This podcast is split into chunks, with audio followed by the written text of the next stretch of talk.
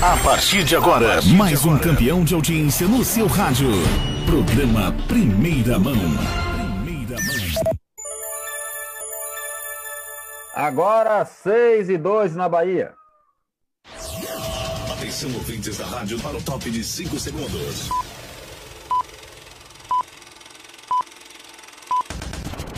Começa agora. Primeira mão. Primeira mão. Primeira mão. As principais notícias do Brasil e do mundo e de Alagoinhas e região. Primeira mão no ar. No ar.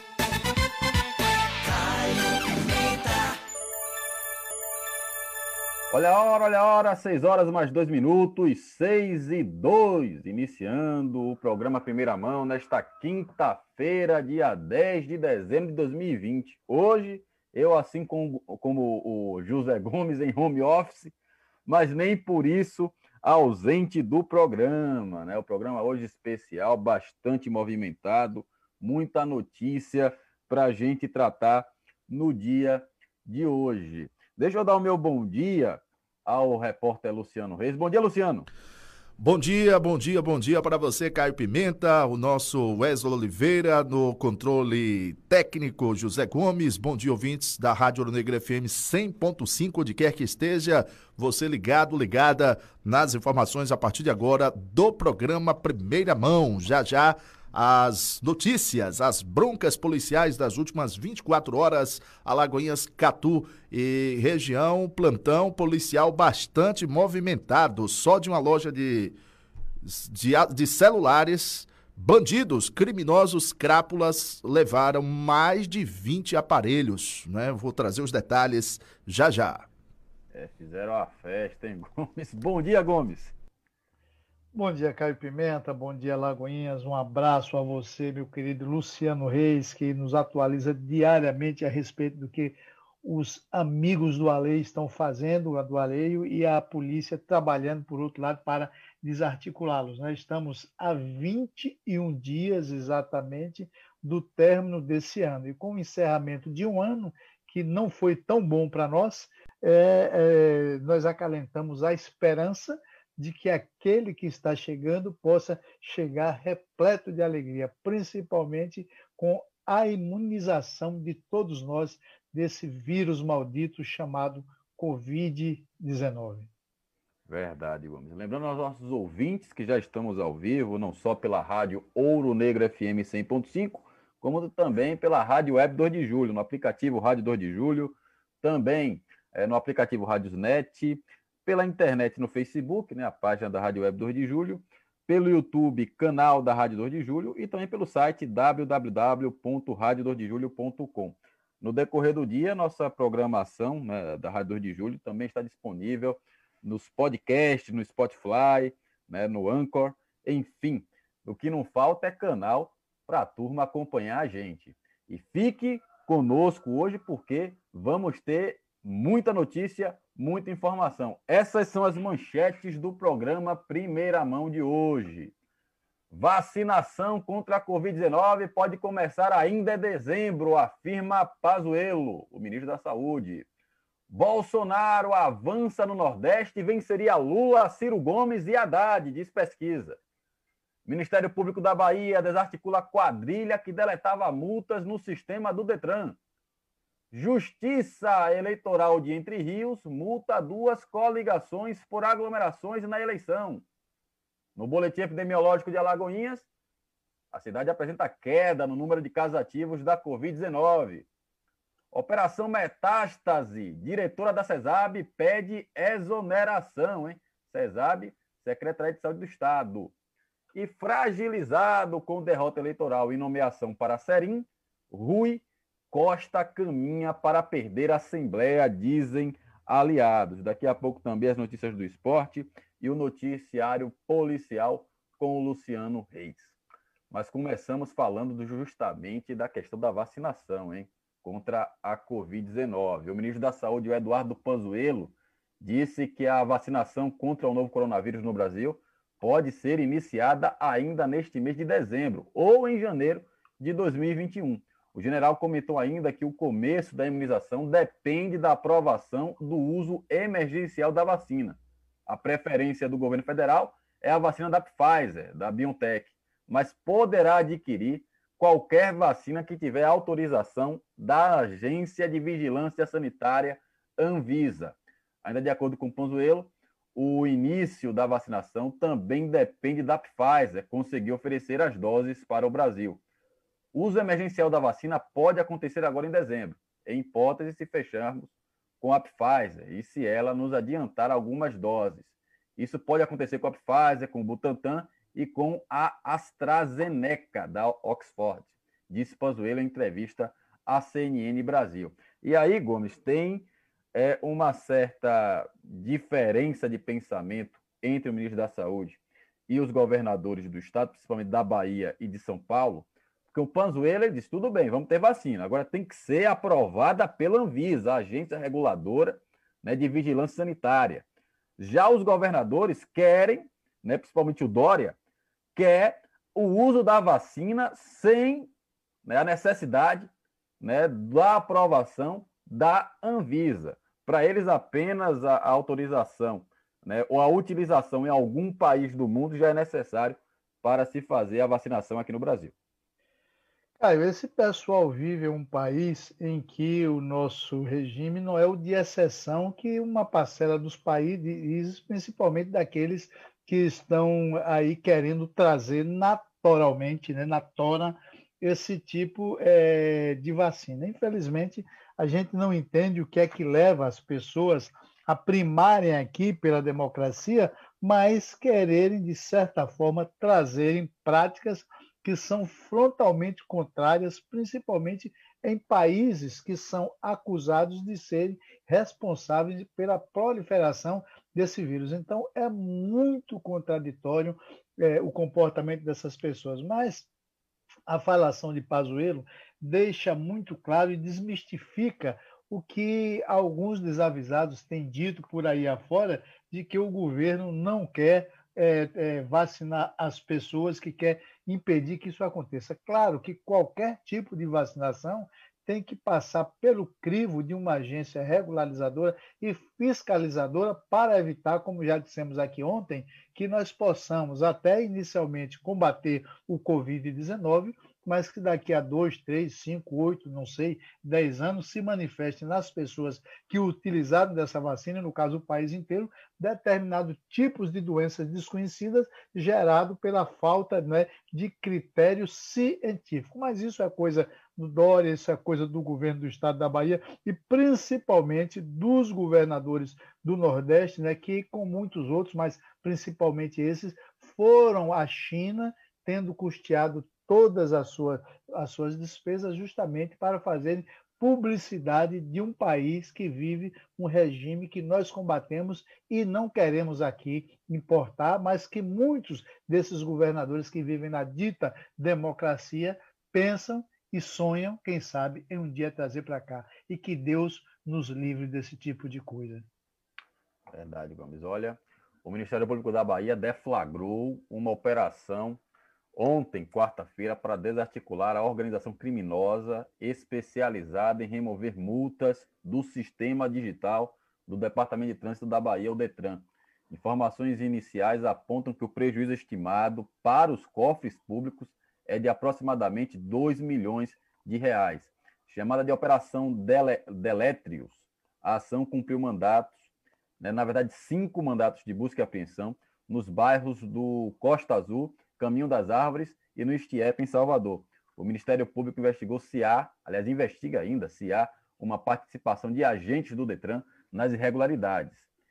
É, existe a suspeita de que eles estariam participando do esquema em troca de propina. Segundo as investigações, é, os investigados inseriam dados falsos no sistema digital Detran para cancelar as infrações de trânsito, cobrando em troca um percentual de 10% do valor devido pelo particular. O objetivo dos mandados né, foi a apreensão de documentos, equipamentos eletrônicos, celulares, computadores, apontamentos e bens de valor associados às práticas criminosas. 6 horas mais 11 minutos. Vamos ao noticiário policial com ele, Luciano Reis.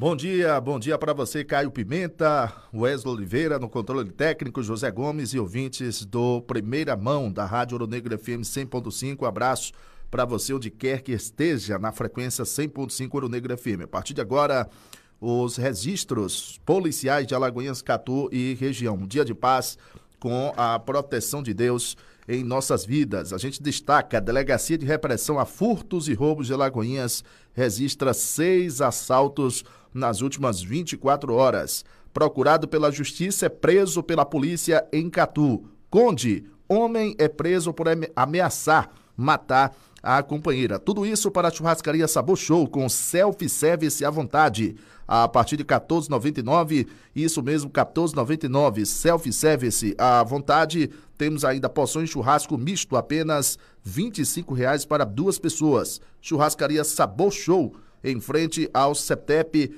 antigo Colégio Estadual em Alagoinhas. Disque Delivery 759 9802 8081. 7599802 8081. Café da manhã, almoço e janta você encontra na churrascaria Sabor Show. Como vai a sua saúde mental? Marque uma consulta com os profissionais do consultório de psicologia localizado na rua Marechal Deodoro 68 Térreo, edifício Maria Amélia, centro de Alagoinhas. Atendemos convênio e temos plano de desconto para servidor público e outras categorias. Agende o seu horário pelos telefones 753181 5961 ou pelo WhatsApp 759 8190 1576. Responsável técnica, psicóloga, psicóloga Jandira Dantas dos Santos, CRP 03-6785. Na próxima semana, estará aqui no Primeira Mão da Rádio Ouro Negro 100.5 a psicóloga Jandira Dantas dos Santos. Tonhão Pneus, alinhamento, balanceamento, suspensão, troca de óleo, freios,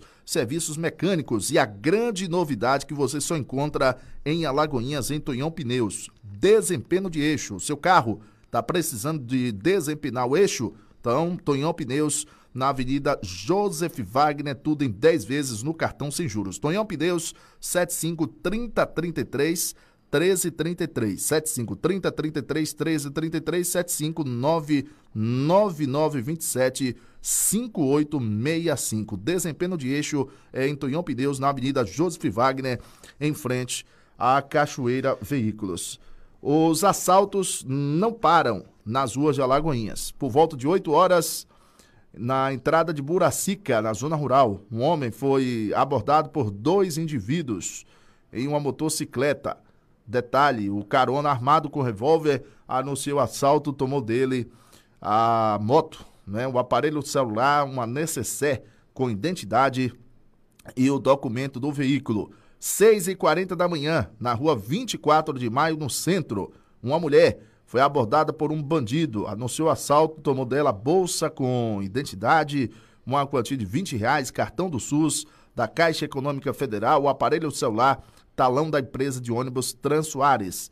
O terceiro caso de assalto, uma loja de celular ao lado da Galeria Tuzê, no centro de Alagoinhas, por volta de 8h40 da manhã entrou no estabelecimento o indivíduo uh, aparentando 25 anos de idade, entrou tranquilo, como se fosse um cliente, deu uma olhada na vitrine, nos aparelhos e em seguida anunciou o assalto.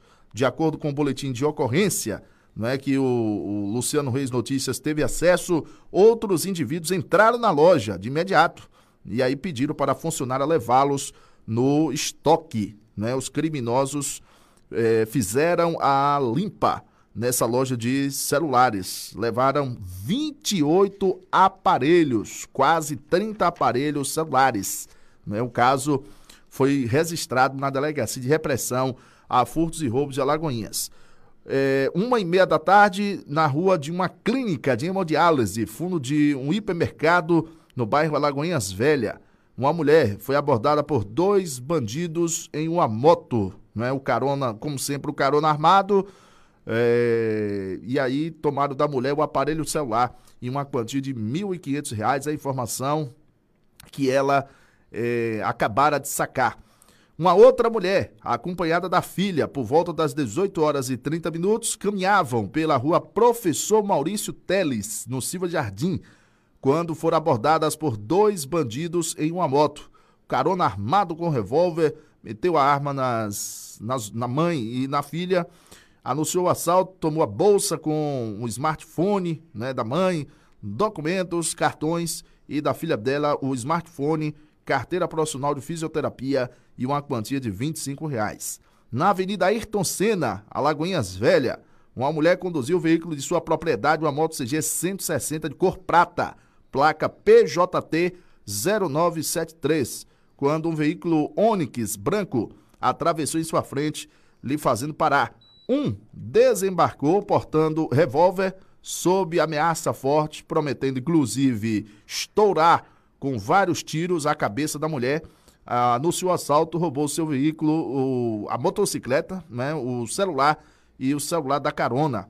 Os criminosos fugiram sentido BR-101. Eu vou voltar já já trazendo detalhes. Procurado pela justiça é preso em Catu. Conde, homem é preso acusado de é, ameaçar matar a companheira. Tonhão Pneus alinhamento, balanceamento, suspensão, troca de óleo, freio, serviços mecânicos e desempenho de eixo, tudo em até 10 vezes sem juros. Tonhão Pneus, Avenida Juraci Magalhães, né, que é a conhecida Joseph Wagner, em Alagoinha, 75 3033 1333 759 9927 5865. Tonhão Pneus, em frente à Cachoeira Veículos. Churrascaria Sabor Show, em frente ao CETEP, antigo Colégio Estadual, melhor churrasco de Alagoinhas. Como vai a sua saúde mental? Marque uma consulta com os profissionais do consultório de psicologia localizado na rua Marechal Deodoro, 68 Térreo, edifício Maria Amélia, centro de Alagoinhas. Atendemos convênio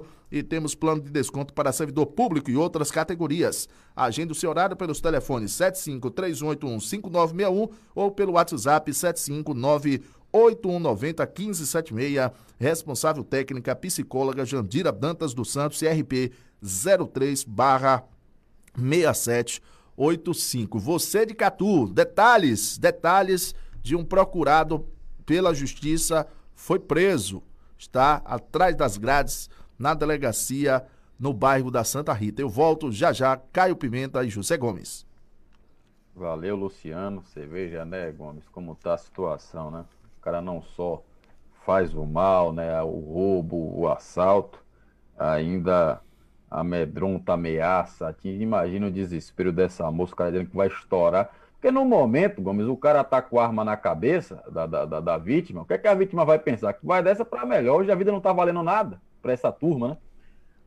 Com certeza, cara. Agora, uma observação, rapaz, é que nós avisamos aqui, é que os órgãos de imprensa de passam o tempo inteiro batendo nessa tecla, ainda tem pessoas que têm a coragem de tirar. Claro que às vezes você tem necessidade de R$ 1.500 e ficar dando sopa por aí com dinheiro desse, né? É, é, é, é mesmo que pedir para que os amigos do Alei lhe visitem, porque é, esse pessoal vive com um radar, com uma antena ligada, que identifica, né, checando em banco onde eles andam, né, os valores que eles sacam para assaltá-lo. E as pessoas com R$ 1.500 em espécie dando sopa, cara, é dar muita bola para o azar. Infelizmente, o nosso povo não tem usado a prudência que precisa usar em tempos de violência, em tempos de assalto, em tempos de desmando como o nosso na nossa Bahia. Verdade. E olha, Gomes, se o, a pandemia, aliás, dizem que a pandemia reviveu o Joaquim Neto aqui em Alagoinhas, que estava praticamente perdida a eleição, o presidente Jair Bolsonaro ele continua avançando no Nordeste, mesmo com o avançar da pandemia da Covid-19. Desta vez, os números são do levantamento feito pelo Instituto Paraná Pesquisa, feito entre os dias 28 de novembro e 1 de dezembro. Jair Bolsonaro lidera as intenções de voto entre o eleitorado da região, em todos os três cenários referentes à sucessão 2022. Nós estamos falando, Gomes, do Nordeste. Segundo a pesquisa Paraná, o, o, o Jair Bolsonaro está ganhando no Nordeste. O calcanhar Segundo... de Aquiles de Bolsonaro, né? Exatamente. Segundo a coluna satélite é, do jornal Correio, no primeiro cenário, Bolsonaro tem 26,3%, seguido pelo ex-ministro Ciro Gomes, do PDT, que tem 15,9% o ex-prefeito de São Paulo, Fernando Haddad, do PT, com 12,1%, e o ex-ministro Sérgio Moro, que cravou 9,9%. Já o apresentador Luciano Huck ficou com 8%. Em outro cenário, Bolsonaro tem 27,8% contra 18,5% de Ciro, 15% de Haddad, 10,6% de Huck e 2,9% do governador de São Paulo, João Dória. Já no último cenário, desta vez com o ex-presidente Lula, que não pode ser candidato, o presidente Jair Bolsonaro obteve 25,8% no Nordeste, ante 23,6% do ex-presidente Lula, que era considerado imbatível na região. A aprovação de Bolsonaro no Nordeste, Gomes, chegou a 42,6%. Caio, esses dados refletem e deixam bem claro que o formato escolhido pelos desafetos do governo federal, aliás, de Bolsonaro, para combatê-los, optando por muita conversa e pouca ação, não vão surtir efeito, principalmente por quem tem sobrevivido à pandemia em função dos diversos auxílios, né? Então, não vão ficar presos ao discurso vazio de quem eleitoralmente tenta se contrapor sem fazer nenhuma concessão que possa, pelo menos, aliviar um pouco a tensão que eles enfrentam, né? com aquele fica em casa, né? a, a, a incerteza do que é que eles vão ter amanhã na sua mesa, porque uma parcela significativa dessas pessoas, ou seja, desse eleitorado, trabalha hoje para ganhar hoje o que vão colocar nas suas mesas amanhã. Então, como o, o, aqueles que fazem oposição ao Bolsonaro têm usado muito a retórica e muito o discurso, mas têm escolhido a formatação errada de trabalhar, e eu não tenho dúvida que daqui para frente é, as coisas vão continuar acontecendo dessa forma e o Bolsonaro, igual a massa de bolo, como nós temos dito aqui permanentemente, só vai crescer, principalmente no Nordeste, onde o nosso povo é mais necessitado. Verdade, vamos. E a estratégia utilizada pela oposição contra o Bolsonaro está muito equivocada. Você veja que a todo momento tentam evitar que o Bolsonaro tome decisões com relação a certas diretrizes, né, de como agir na pandemia, enfim. Ou seja, dá errado, a culpa não recai sobre o Bolsonaro, recai justamente sobre quem? Os governadores, sobre o próprio STF, né, que decidiu que o governo federal não iria é, intervir nas ações é, da Covid-19, apenas ia ser a, a, a, vaca leiteira, né, aquela que dá o dinheiro, que mantém. O agente financiador. O agente financiador. Então, o que é que acontece? O Bolsonaro acabou com a parte boa, politicamente, da situação. Auxílio emergencial e o auxílio aos governadores. Né? Para a população, qualquer erro de execução não é do presidente Bolsonaro, vai ser dos governadores, que inclusive estão aí encalacrados com a questão né, de vários casos de desvio de verba da Covid-19. E aí vem um outro ponto do governo Bolsonaro, que é justamente em Quer dizer, já estamos em 2020, já são mais de dois anos, nenhum caso de corrupção no governo Bolsonaro. Ao contrário dos demais, né, Caio? Do, do, do, dos governos dos estados que, com o dinheiro que o Bolsonaro liberou, uma parcela não alcança a sua finalidade porque tem ido para a corrupção e o grande problema não é ir para a corrupção, porque você combate isso é a ineficiência e a falta de ação dos governos estaduais em, pelo menos, averiguar os casos de corrupções, porque a maioria deles só se movimentam depois que a imprensa denunciam e que os órgãos investigativos já estão se movimentando. Verdade. E aí, como tem essa diferença, né, do Bolsonaro para o Trump. O Trump lá né, caiu toda a carga, toda a responsabilidade do combate à Covid para o presidente dos Estados Unidos. Ele fez um monte de besteira lá.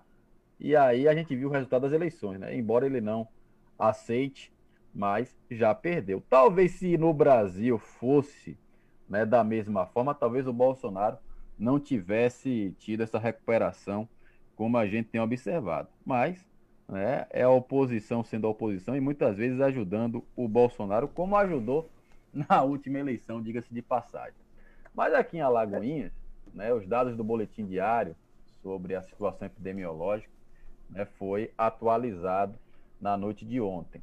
10 homens na faixa de 21 a 57 anos e 12 mulheres com idades que variam de 17 a 69 anos tiveram diagnóstico confirmado para a Covid-19 em Alagoinhas todos se encontram em monitoramento domiciliar. Alagoinhas registra 158 casos ativos da Covid-19, resultado somatório entre todas as pessoas positivadas para coronavírus, subtraídos os óbitos e recuperações constatadas. No boletim anterior, Gomes, esse número era de 180, então a gente teve uma queda. Entre os casos confirmados, quatro seguem internados. Um no HCA, no Hospital das Clínicas de Alagoinhas, um no Hospital Salvador, um no Hospital do Subúrbio e um no Instituto Couto Maia. Outros 489 moradores aguardam resultados do Laboratório Central de Saúde Público, LACEN.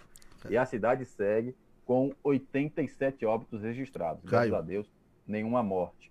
É, pode dizer, Luciano? É, não, confirme aí, porque já já eu vou trazer os números do Boletim Epidemiológico de Catu.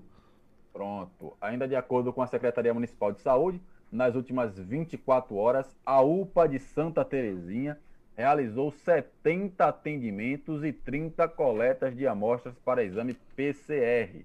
Inaugurada em 29 de abril deste ano, a UPA de Santa Terezinha é a única unidade de complexidade intermediária da cidade.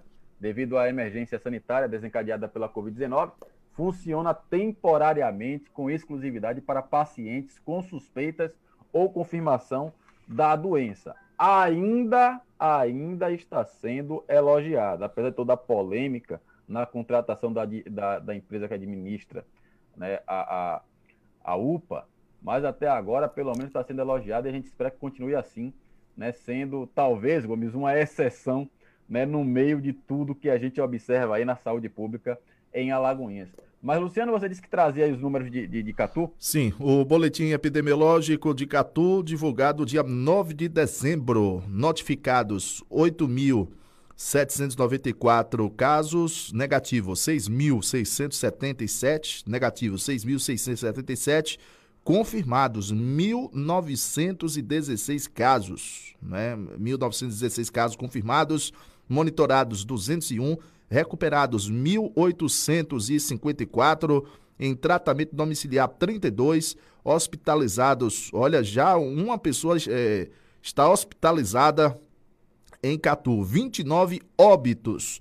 Boa Vista é o bairro que lidera com o maior número de casos, 256 casos de coronavírus. O bairro Boa Vista, seguido de Rua Nova, com 203 casos, Pioneiro 182, Barão de Camaçari 155, Centro de Catu 146, Santa Rita 125, Bom Viver 113, Planalto 1 101, Gravito 90, né? O que é está acontecendo com o bairro Gravito? Paulo Avrado 80, Urbis 60, Sítio Novo 58, Planalto 2 54, Pedra 51, Estanques 27 casos. É o boletim epidemiológico divulgado pela Prefeitura de Catu através da Secretaria Municipal de Saúde.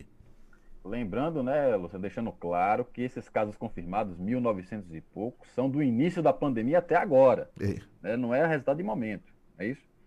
É, o, o, os casos ativos você fala é monitorado, são 32, né? Onde em Catu? Sim. Os casos ativos. É, tem aqui notificados, né? Que é o mesmo, né? No caso. Isso, é a mesma coisa. É, agora é do, do início da pandemia até agora. Notificados 8.794. Porque a Prefeitura de Catu não detalha, não traz o, os números diários, né? Entendido. É, divulga, no, no, caso, a, a contabilidade, né? Por, por soma, no caso. Estou entendendo. Pronto. Então tá aí explicado. 6 horas mais 30 minutos. E já já, viu, Caio? Sim, Vamos falar sim, sobre, sobre a eleição da presidência da Câmara de Catu. E já tá rolando. Ah, é, agora é, é. época das tratativas, Luciano. Não é. só aqui em Alagoas, mas nas cidades da região o, também. O, né? nome que tá, o nome que está cotado é do vereador reeleito Nil Prefeitura, viu? É, rapaz, é, é, é, é de que partido? Eu vou confirmar já já o partido do Nil. Pronto. Vamos para um rápido intervalo no oferecimento do HCA, Hospital da Clínica de Alagoinhas. Você pode confiar. Vamos para um rápido intervalo já já. A gente volta. Você está ouvindo o programa Primeira Mão. Voltamos já já. Aqui na Rádio 2 de Julho, você fica sempre bem informado. Você está sintonizado na melhor. Ouro Negro FM. o HCA e você, entendendo que o emocional também faz parte da cura. Nossos pacientes de Covid têm desde o início contato virtual com seus familiares. Buscamos juntos vencer. A escola é o palco onde a promoção do saber precisa ser protagonista. Um ambiente em que o respeito, o carinho, a imaginação e a fraternidade devem caminhar juntos. Nesse contexto, a violência de qualquer tipo, em qualquer circunstância, não pode ter espaço. Coordenação, professores, pais e alunos. Manter a paz é responsabilidade de todos e de cada um. A Panificação Central não é apenas uma padaria. A Panificação Central é Delicatessen, restaurante e café da noite com a melhor sopa de Alagoinhas. A Panificação Central fica no centro da cidade. Hotel Absolar, Lavanderia Absolar, Centro Odontológico Absolar, uma certeza de credibilidade. O Grupo Absolar fica localizado na Rua Dantas Bião, em Alagoinhas. A prática de exercícios é extremamente importante para a saúde física do nosso corpo. Assim como a água tem uma função importante para o organismo, se exercitar é indispensável para manter a musculatura em movimento, gastar energia e fortalecer os ossos e articulações. Além de ajudar na diminuição do estresse, melhora no fluxo de sangue ao cérebro e redução da ansiedade. Praticar exercícios regularmente previne todos esses problemas e também ajuda na recuperação de depressão e autoestima, que são muito muito comuns na sociedade. Mova-se, viva uma vida feliz. Farmácia Silva Rocha. Há muitas farmácias em Alagoinhas, mas nenhuma tem a localização, preço e atendimento como a Farmácia Silva Rocha. Farmácia Silva Rocha é nossa, é de Alagoinhas. Ligue 3422 5454.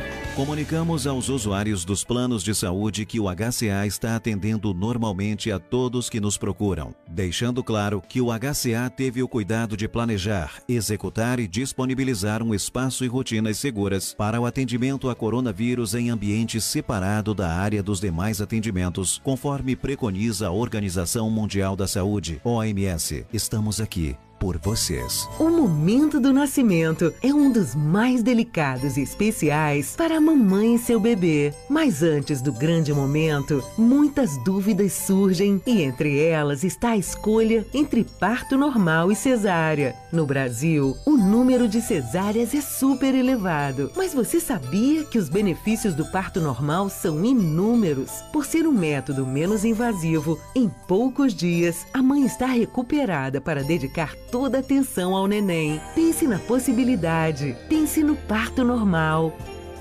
Restaurante Antônios. O melhor restaurante de Alagoinhas. Experimente a feijoada aos sábados no almoço. Restaurante e Pizzaria Antônios. O melhor de Alagoinhas. Agora você vai ouvir nossa web rádio também em sua caminhada, no ônibus e até em seu carro. Isso mesmo, basta instalar o aplicativo Radiosnet em seu celular ou tablet. É de graça. O Radiosnet é o mais leve e rápido aplicativo para se ouvir rádios online e está disponível para Android e iOS no site radiosnet.com. Estamos de volta com o programa Primeira Mão.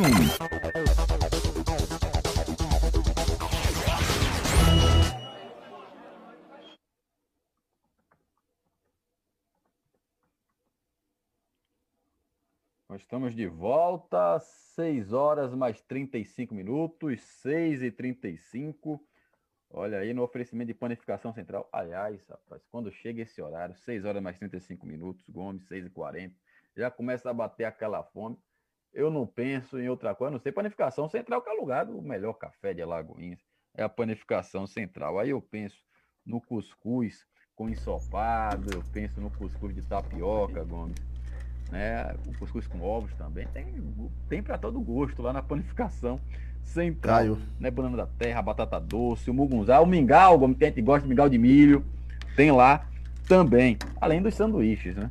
Tem inclusive sanduíche natural também, né? Para quem gosta de, um, de uma comidinha mais light. É a panificação central. Mandar um abraço pro Fecinho, né? Panificação central que fica ali, localizado na rua Visconde de São Lourenço, no centro da cidade. Mas é, o juiz eleitoral de Entre Rios, viu, Gomes, fez uma, rapaz, que eu, sinceramente, não esperava. Quer dizer, a decisão em si do juiz eleitoral de Entre Rios é até normal, né, Gomes? Ele multou duas coligações por causa de aglomerações, né? Cada uma recebeu uma multa de 30 mil reais. Foram multadas as coligações do atual prefeito, o Elísio Simões, e do prefeito eleito Manelito Argolo Júnior. Até aí normal, os caras descumpriram a, a, a, decisão do juiz, tem mais é que ser multado, apenado. Porém, o que chamou a atenção, Gomes, foi um trecho né, da decisão do juiz José Brandão Neto. Assim escreveu o José Brandão Neto para fundamentar aí a sua decisão. Assim, e aí eu abro aspas, né? Assim, acaso não desejasse contra si a imposição da multa, deveriam simplesmente obedecer à ordem judicial e não ignorá-la, como fizeram, devendo, por conseguinte, sofrer a marreta da multa, pois os verdadeiros responsáveis pelas aglomerações que aumentaram a Covid nesse segundo semestre foram os candidatos e suas campanhas políticas. Aí, Gomes, eu tenho que fazer aí uma retornar para fazer uma dentro, né? Essa questão aí da marreta da multa. Essa expressão, Gomes, é uma alusão à música Vai Cair na Marreta do 77, que foi utilizada na campanha do Manuelito Argolo Júnior. Então ele utilizou o negócio da marreta, da marretada lá, para dar a sua decisão contra o Manuelito Argolo Júnior. É, rapaz, quem com o ferro fere, com o ferro. Caio, diz o ditado popular que a parte mais sensível do corpo humano é o bolso. Mas é o, que eu, o, que eu, observo, acho importantíssimo que o, o, juiz tenha multado, mas o que eu observo é a ineficácia eleitoral da medida para a atualidade, porque a eleição já passou. As aglomerações aconteceram e quem tinha de se infectar e transmitir a doença a outrem já fez isso. E se tratando de, de, de, aglomeração, né, por conta da disputa eleitoral, que nesse caso agora nós só teremos em 2022, ou seja, a ação do ponto de vista financeiro vai fazer com que doa na parte mais sensível do corpo humano, que é o bolso, mas o que o estrago que ela tinha que causar já causou. O importante é que a nossa justiça em todas as esferas ela possa estar preparada para adotar medidas né, que venha prevenir, ou seja, medidas antecipadas. Né? E nesse caso já não faz mais efeito, mas é de bom ouvir, principalmente para que as pessoas que pensam por antecipação em desrespeitar a legislação, desrespeitar as determinações judiciais, que elas pensem duas vezes. Mas se essa multa tivesse sido aplicada durante o período eleitoral, talvez né, a eficiência e a eficácia pudesse ter sido um pouco diferenciada. É, a marretada do. Aliás, aqui também teve um negócio de marreta. Esse Aliás, outro dia até trouxeram uma marreta aí para dentro do estúdio. É, é, rapaz. É um negócio complicado esse negócio da marreta. E o rapaz da marreta é, é, é um massa bruta danada. Ele nem precisa de marreta, só o biotipo dele já inibe, viu? Verdade. Mandar um abraço pro Bruto, sempre acompanhando a gente. Luciano, você falou com relação à Câmara Municipal de Catu. O Luciano Almeida, que já está aí no estúdio, daqui a pouco a gente vai entrevistar o vereador eleito pelo DEM, Luciano Almeida. Aliás, o mais votado do partido. Foi o Luciano Almeida ou foi o Baqueiro? Baqueiro. Baqueiro. Foi Baqueiro, né? O Luciano Almeida foi é. o segundo mais votado do partido do Democratas. Daqui a pouco a gente vai entrevistar o Luciano Almeida. Mas antes, o, o, o, o Luciano Reis, vamos falar aí sobre Catu, rapaz. A Câmara Municipal de Catu. O que é que está acontecendo lá? É, é, verdade. O nome cotado né, em Catu é do vereador reeleito Nil Prefeitura, do, do PTB. Os vereadores reeleitos e eleitos estiveram né, na, na Rádio Negra FM é, fazendo balanço né, das eleições e declarar apoio à candidatura de Nil Prefeitura do PTB para a presidência da Câmara. Estiveram na, na entrevista a vereadora eleita Eliege né, e os vereadores João do Ônibus, reeleito, né, João do Ônibus, Nenê Diozinho, né, que retornou à Câmara de Catu, e o vereador reeleito Paulo de Cassinho. Além das declarações, eh, o vereador reeleito, né, que está cotado para a, presidência da Câmara, Nil, enfatizou que tem conversado com outros colegas parlamentares. Né? O vereador Enéas Medeiros declarou seu voto né, na última sessão ordinária realizada na terça-feira, dia 8, no plenário da Casa, para o vereador eh, Nil Prefeitura. Praticamente Catu já está aí sacramentado, né? Nil Prefeitura como o futuro presidente da Câmara né, Municipal né, de Catu. Eu conheço o Nil, Nil né, que é, vem demonstrando ao longo do tempo tratar-se de um, um, grande articulador em Catu. Não é à toa que conseguiu né, a reeleição. É o tipo daquele vereador em Catu, meu irmão, que você não dá nada, né? Mas ele fica em silêncio, Caio, articulando com lideranças, né? E aí né, o Nil Prefeitura né, pode, né, pode assumir a presidência da Câmara Municipal de Catu. Valeu, Luciano. Tem um complemento da, da, das notícias policiais, Luciano? Sim. Se já tiver, pode ir. Pode lançar. Bom, já já tem a entrevista aqui no programa Primeira Mão, né, pela Rádio Ouro Negra FM 100.5 e 2 de julho, com o vereador reeleito de Alagoinhas, não é, o Luciano Almeida. Churrascaria Sabor Show com self-service à vontade a partir de R$ 14,99.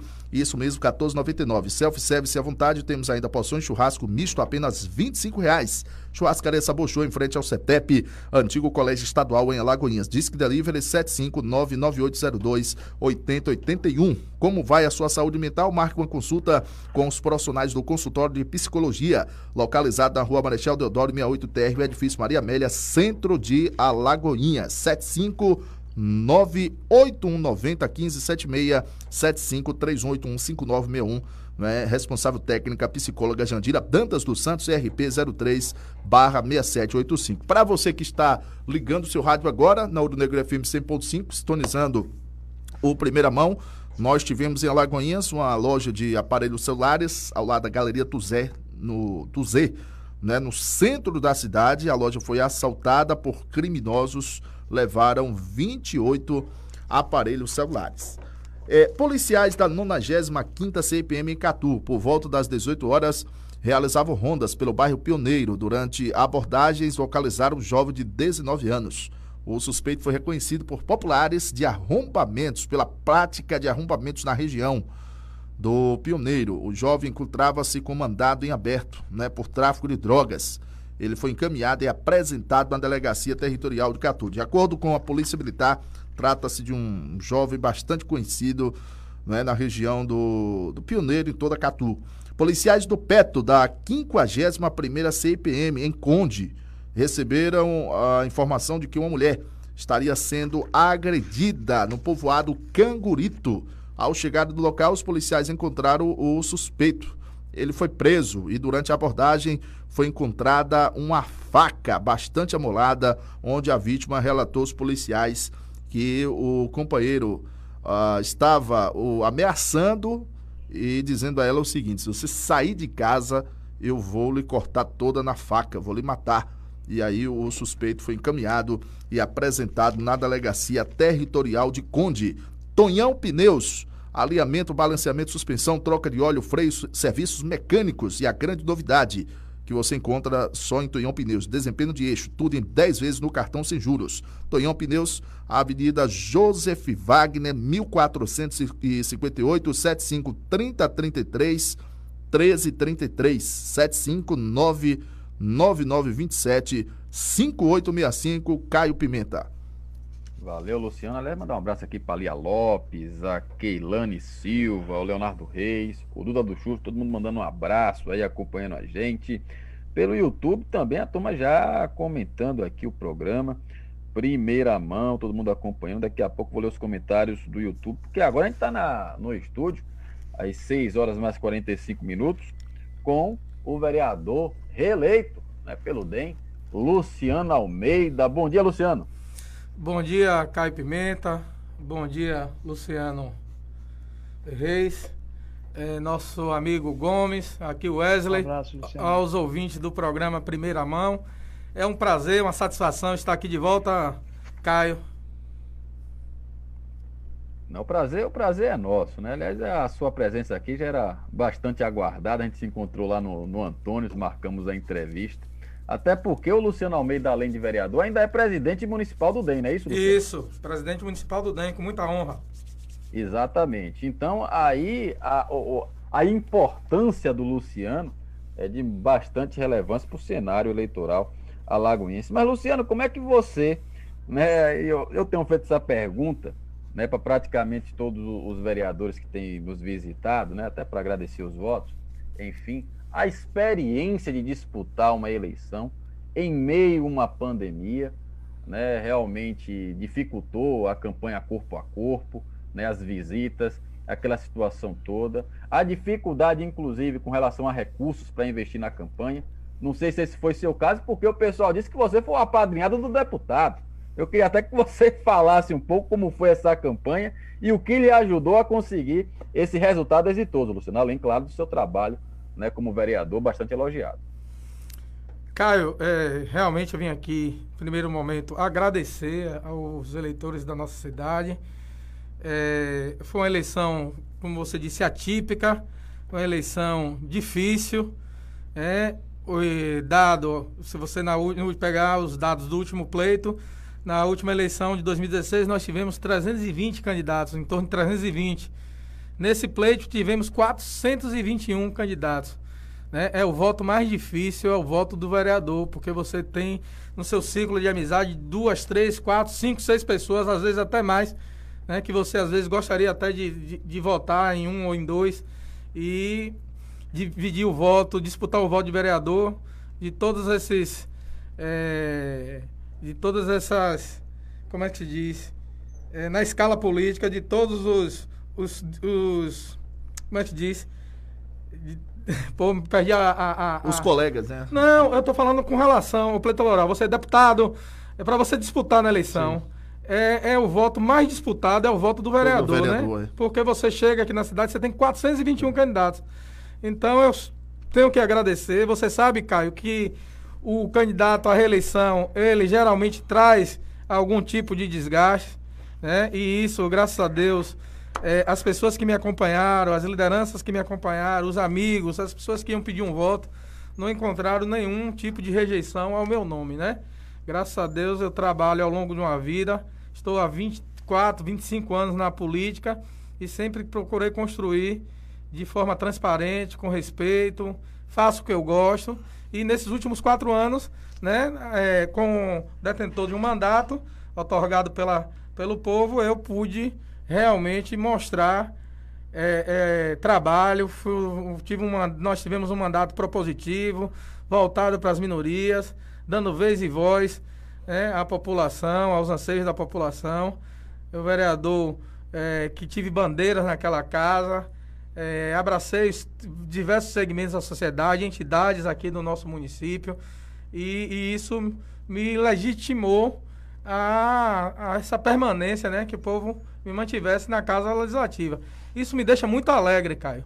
Com relação a, apoio do deputado, claro que eu tive o apoio do, do, do, do presidente eh, estadual do DEM, o deputado Paulo Aze, o qual acompanho há mais de 20 anos.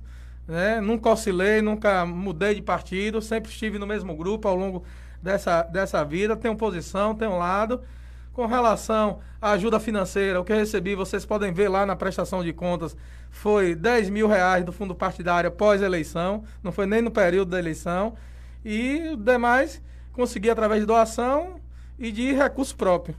O Luciano Almeida, vereador reeleito de Alagoinhas, nós recebemos aqui no Primeira Mão eh, da Rádio Negro, FM 100.5, 2 de julho, web, a vereadora eleita né, Luma Menezes pelo Avante. Ela fez uma, uma declaração, essa declaração eh, está repercutindo não é, em toda a cidade de Alagoinhas, que vai abrir mão da cota mensal de combustível e estará contratando os seus assessores através de um processo seletivo. Qual é a visão do vereador Luciano Almeida com relação a essa decisão né, da vereadora eleita Luma Menezes, você vai é, receber a cota mensal de combustível, né, como é que é, estará né, acontecendo a contratação de seus assessores, Luciano Almeida?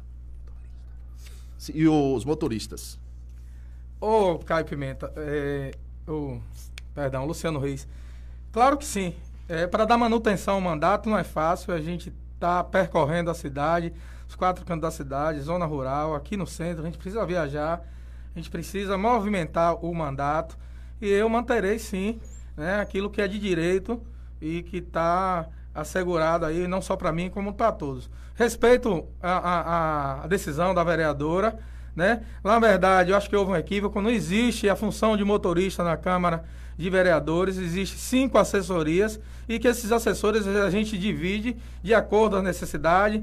Eu tenho um assessor que cuida de projetos de redes sociais, eu tenho um assessor que cuida da ligação minha com minhas lideranças no bairros, né, trazendo essas demandas.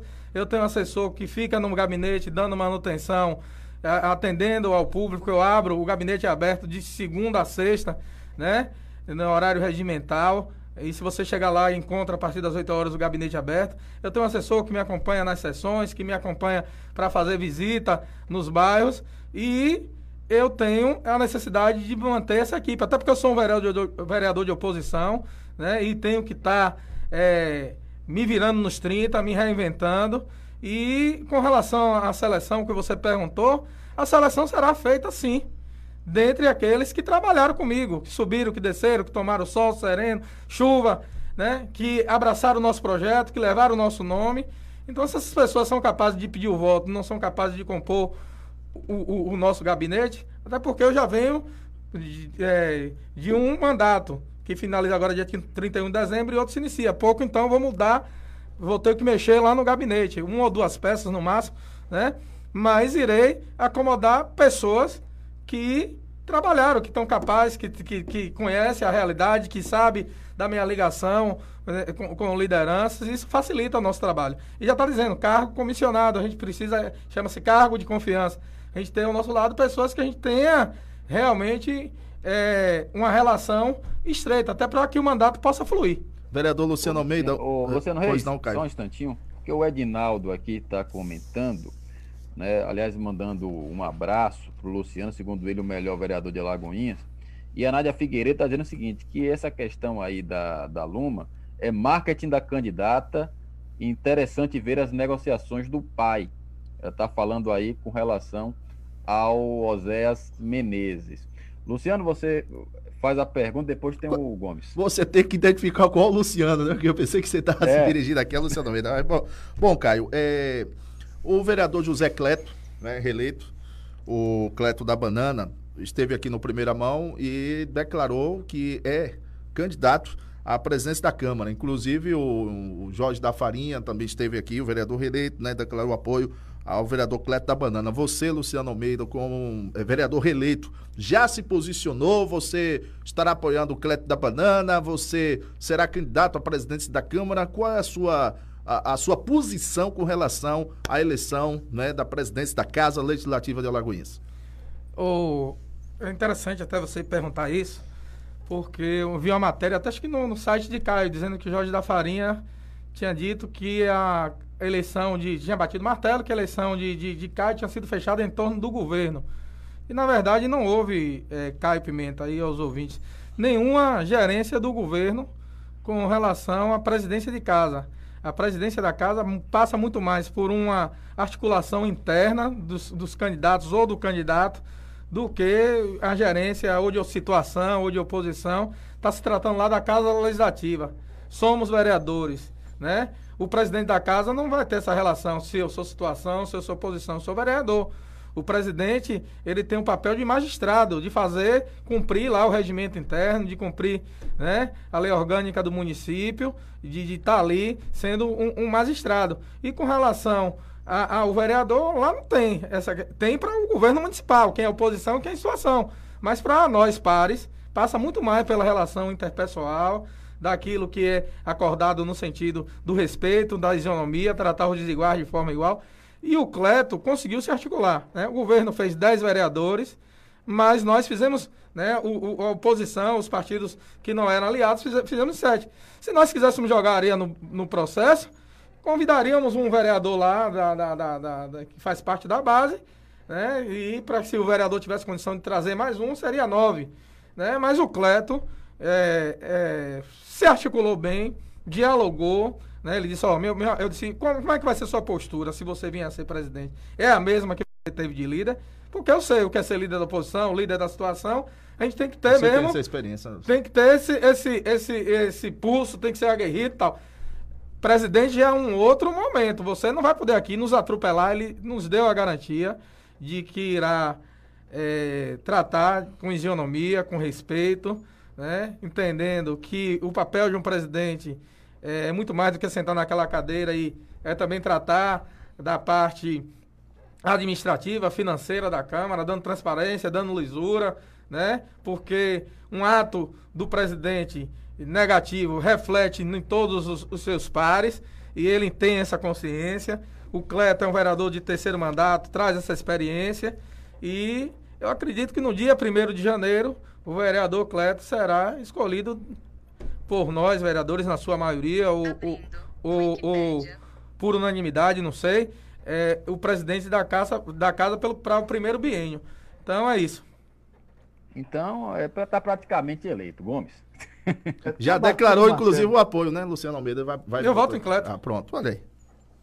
É, bom dia, Luciano Almeida. Um bom, abraço. Bom é, sucesso aí no seu novo mandato, na sua empreitada. Nós sabemos da dificuldade que é uma reeleição pelo desgaste natural que o próprio mandato já, já causa. Agora, fala-se a, a, a pouca miúda, né, aí pelos cantos da cidade, que alguns dos mandatos do DEM podem se alinhar ao governo Joaquim Neto. Eu não estou dizendo que é se alinhar nas coisas que interessem à cidade de Alagoinhas, porque esse é o papel natural de qualquer vereador, independente do governo mandar ou não para a Câmara qualquer proposição, se for de interesse da cidade, claro que o vereador deverá votar. Então, eu queria saber se existe essa possibilidade, né? E qual vai ser também a linha de atuação dos demistas, se vão construir um bloco de oposição como nós tivemos no passado, para se contrapor ao que, na minha visão, posso até estar equivocado, deverá ser um rolo compressor esmag é, esmagador do, do reeleito Joaquim Neto, porque na administração passada, nessa que está findando agora, vocês contaram,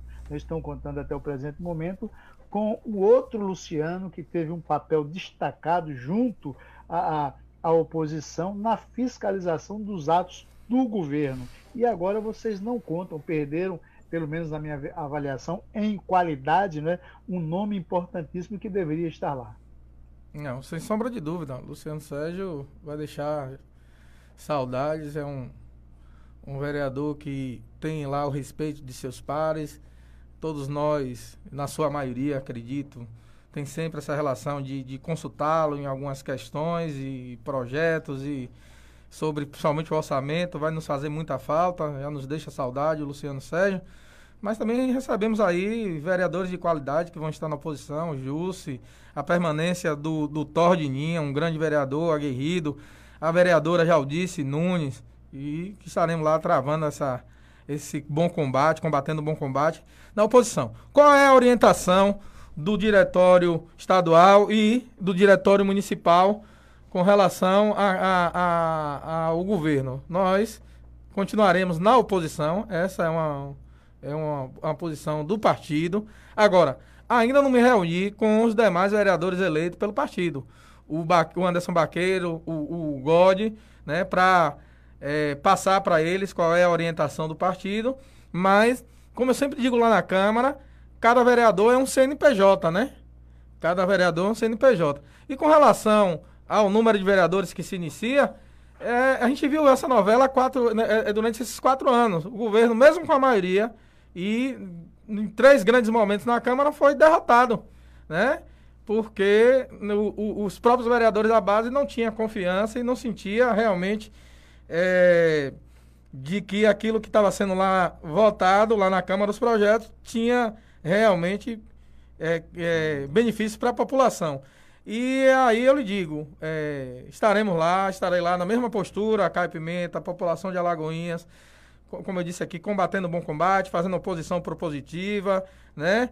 É, baseada em denúncias ou em supostas denúncias, mas com documentação, provocando os órgãos reguladores. A gente não tem a maioria, mas a gente tem os órgãos reguladores. Mesmo com a lentidão do Ministério Público, mesmo com a demora, a gente tem os órgãos reguladores para é, fazer representações. Ô, Luciano, só um instantinho, a gente são sete horas. A gente vai interromper aqui a conexão com a rádio Ouro Negro FM 100.5, agradecendo desde já ao Apolo Miranda, a toda a turma aí da Ouro Negro FM. Mas nós continuamos na Rádio Web 2 de Julho. Lembrando que essa entrevista daqui a pouquinho vai estar né, no podcast da Rádio 2 de Julho, no Spotify, no Anchor, enfim, em todas as plataformas é, de podcast. Você pode acompanhar essa entrevista com o Luciano Almeida, mas continuamos pela Rádio 2 de Julho pelo Facebook, pelo YouTube, pelo aplicativo Rádio 2 de Julho, também pelo Radiosnet e pelo site www.radio2dejulho.com. Ô, Luciano, é você como presidente municipal do DEM, qual a avaliação que você faz dessa eleição?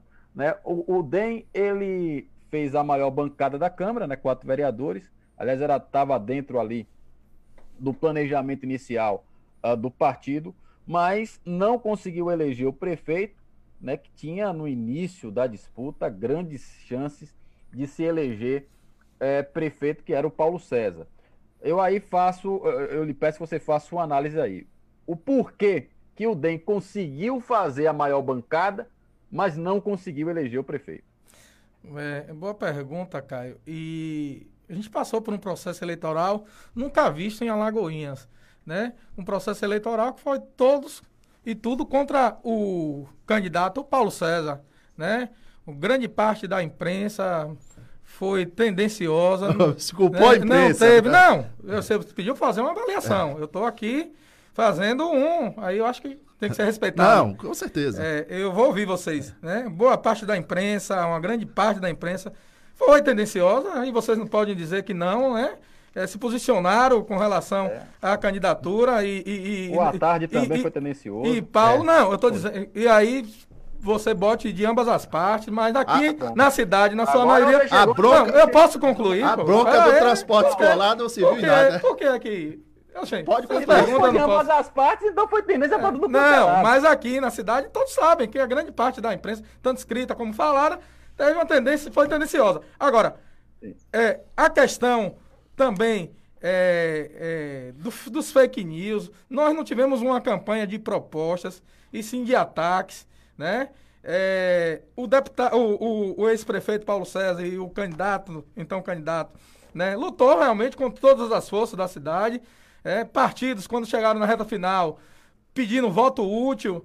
E nós terminamos aqui na cidade, depois de todo o uso da máquina durante o período eleitoral, né, fizemos essas denúncias na Justiça Eleitoral do uso da máquina durante o processo, inaugurando ruas, fazendo obras e o, o prefeito participando disso tudo, né? É difícil.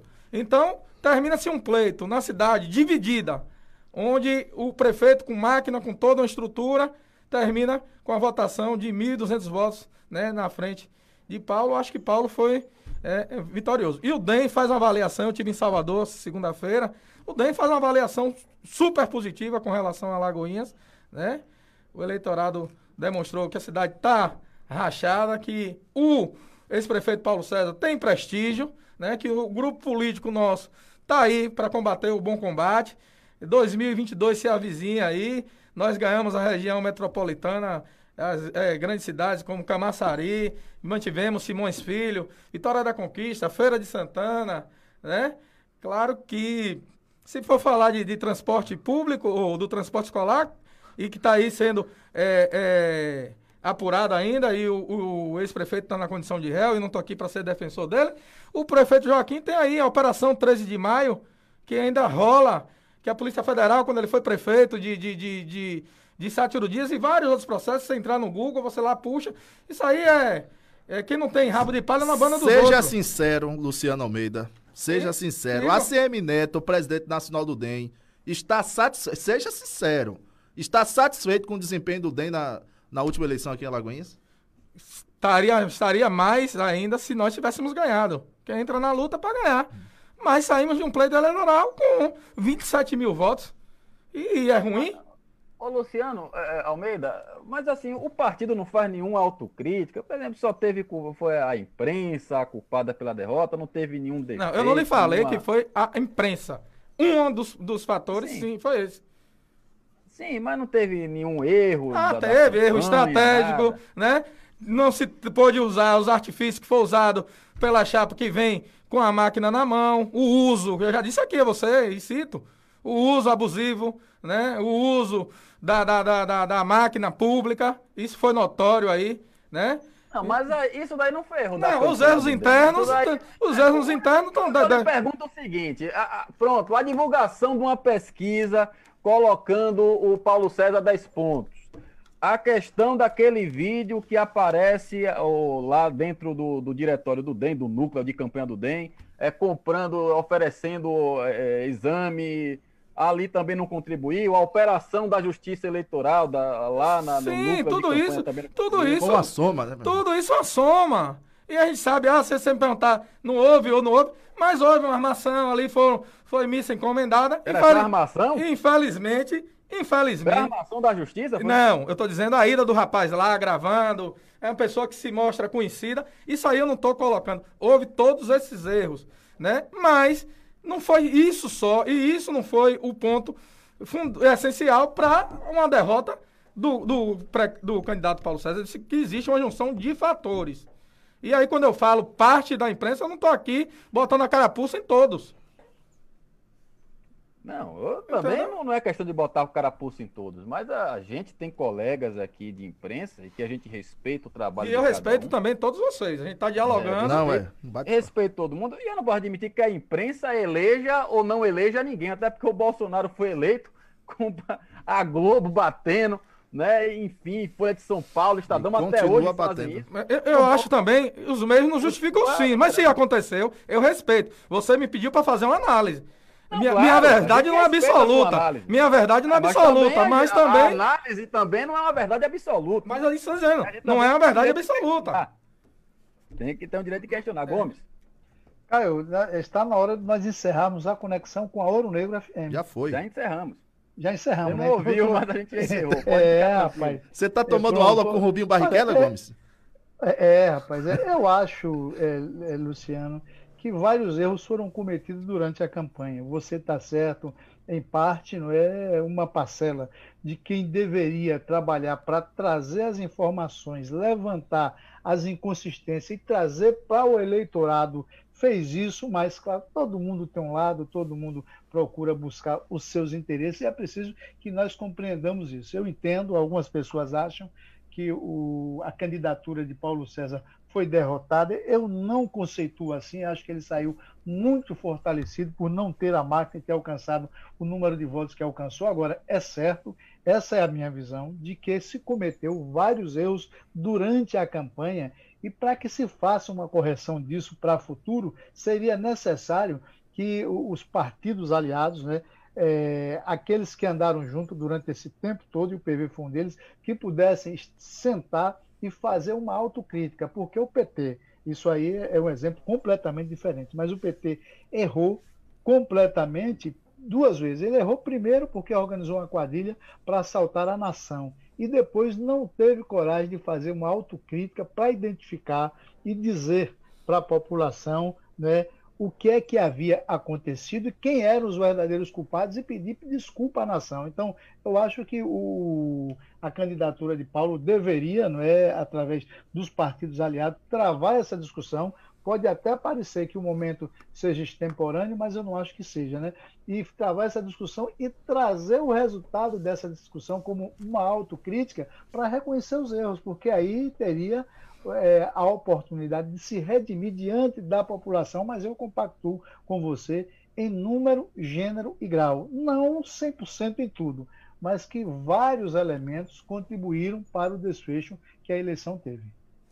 O Gomes, eu concordo com você. E essas autocríticas a gente está fazendo. Claro que Joaquim teve uma, uma, equipe, ao meu ver, eu sou leigo no, no, assunto, mas uma equipe de marketing que conseguiu é, é, fazer um trabalho e de criar a imagem do, do, do, bom moço, né? Não que ele não seja, é só é, é, é, é, é a forma de falar, viu, Caio Pimenta? conseguiu apresentar melhor o, o, o, o Joaquimzinho jo... Pai de Amor? O Joaquim, né? É, e uma série de, de, de, outras situações. Mas o que eu acho que bota como marca o uso da máquina Mas, pública. Luciano, você. Eu não tenho dúvida, entendeu? Você considera, hum. você considera Joaquim Neto hoje em Alagoinhas como uma grande liderança política? O, o, o Luciano Sérgio, o Luciano, Luciano Reis. Reis. A partir do momento que ele está aí, está legitimado, prefeito, reeleito, é uma liderança. É uma, hoje é uma força na cidade. Força. Não pode se negar, né? e já era na região, quando foi prefeito e foi candidato a deputado, ele se consolida como um, uma liderança sim, e não pode se negar isso. Agora eu queria, é, Caio, eu recebi algumas mensagens de funcionários da Secretaria de Saúde que recebem pela cooperativa, que já estão há dois meses com salário atrasado. Entendeu? Falamos ontem, as Codeba. Entendeu? E as pessoas precisam, tem família, os profissionais que estão aí colocando suas vidas em risco, né? Nessa frente, é a frente da pandemia, deixa suas famílias em casa e quando retorna, às vezes não tem um alimento, não pode pagar uma água, uma luz, uma internet, se manter as, as, nas condições básicas, com dignidade, entendeu? E isso é uma luta que eu já venho e venho denunciando e venho batendo há algum tempo, mas eu recebi diversas mensagens, né? E agora a gente vê aí que a SAMU já é deficiente, né? Já não atende a, a população da forma que a população necessita, ainda perde quase um milhão de reais de recursos por falta de prestação de contas, de, de, de, de uma auditoria que pediu, né? Algumas adequações e pediu algumas. E aí a gente vê a cidade, né? E eu espero que esse novo pleito, agora a partir de janeiro de 2021, o prefeito Joaquim Neto, por ser médico, tenha sensibilidade, né? Se mantiver a secretária Rosânia Rabelo à frente da pasta, que ele possa monitorar, que ele possa acompanhar de perto as ações da saúde e que, se ele fizer, Caio, o feijão com arroz, manter as unidades de, de, de saúde, as unidades básicas de saúde funcionando para dar é, a, a, é, no, no, na, nos seus bairros as pessoas tiverem um atendimento mínimo na área de saúde, né? Para tratar a saúde preventiva, ele já vai fazer uma grande gestão na área de saúde. Mas a UPA está funcionando bem, né? A UPA está funcionando, porque está também hoje direcionada para o Covid, onde está se recebendo recursos. Agora, se você for nas unidades básicas de saúde, diversas. Recursos de quem, vereador? Hein? Recursos de quem?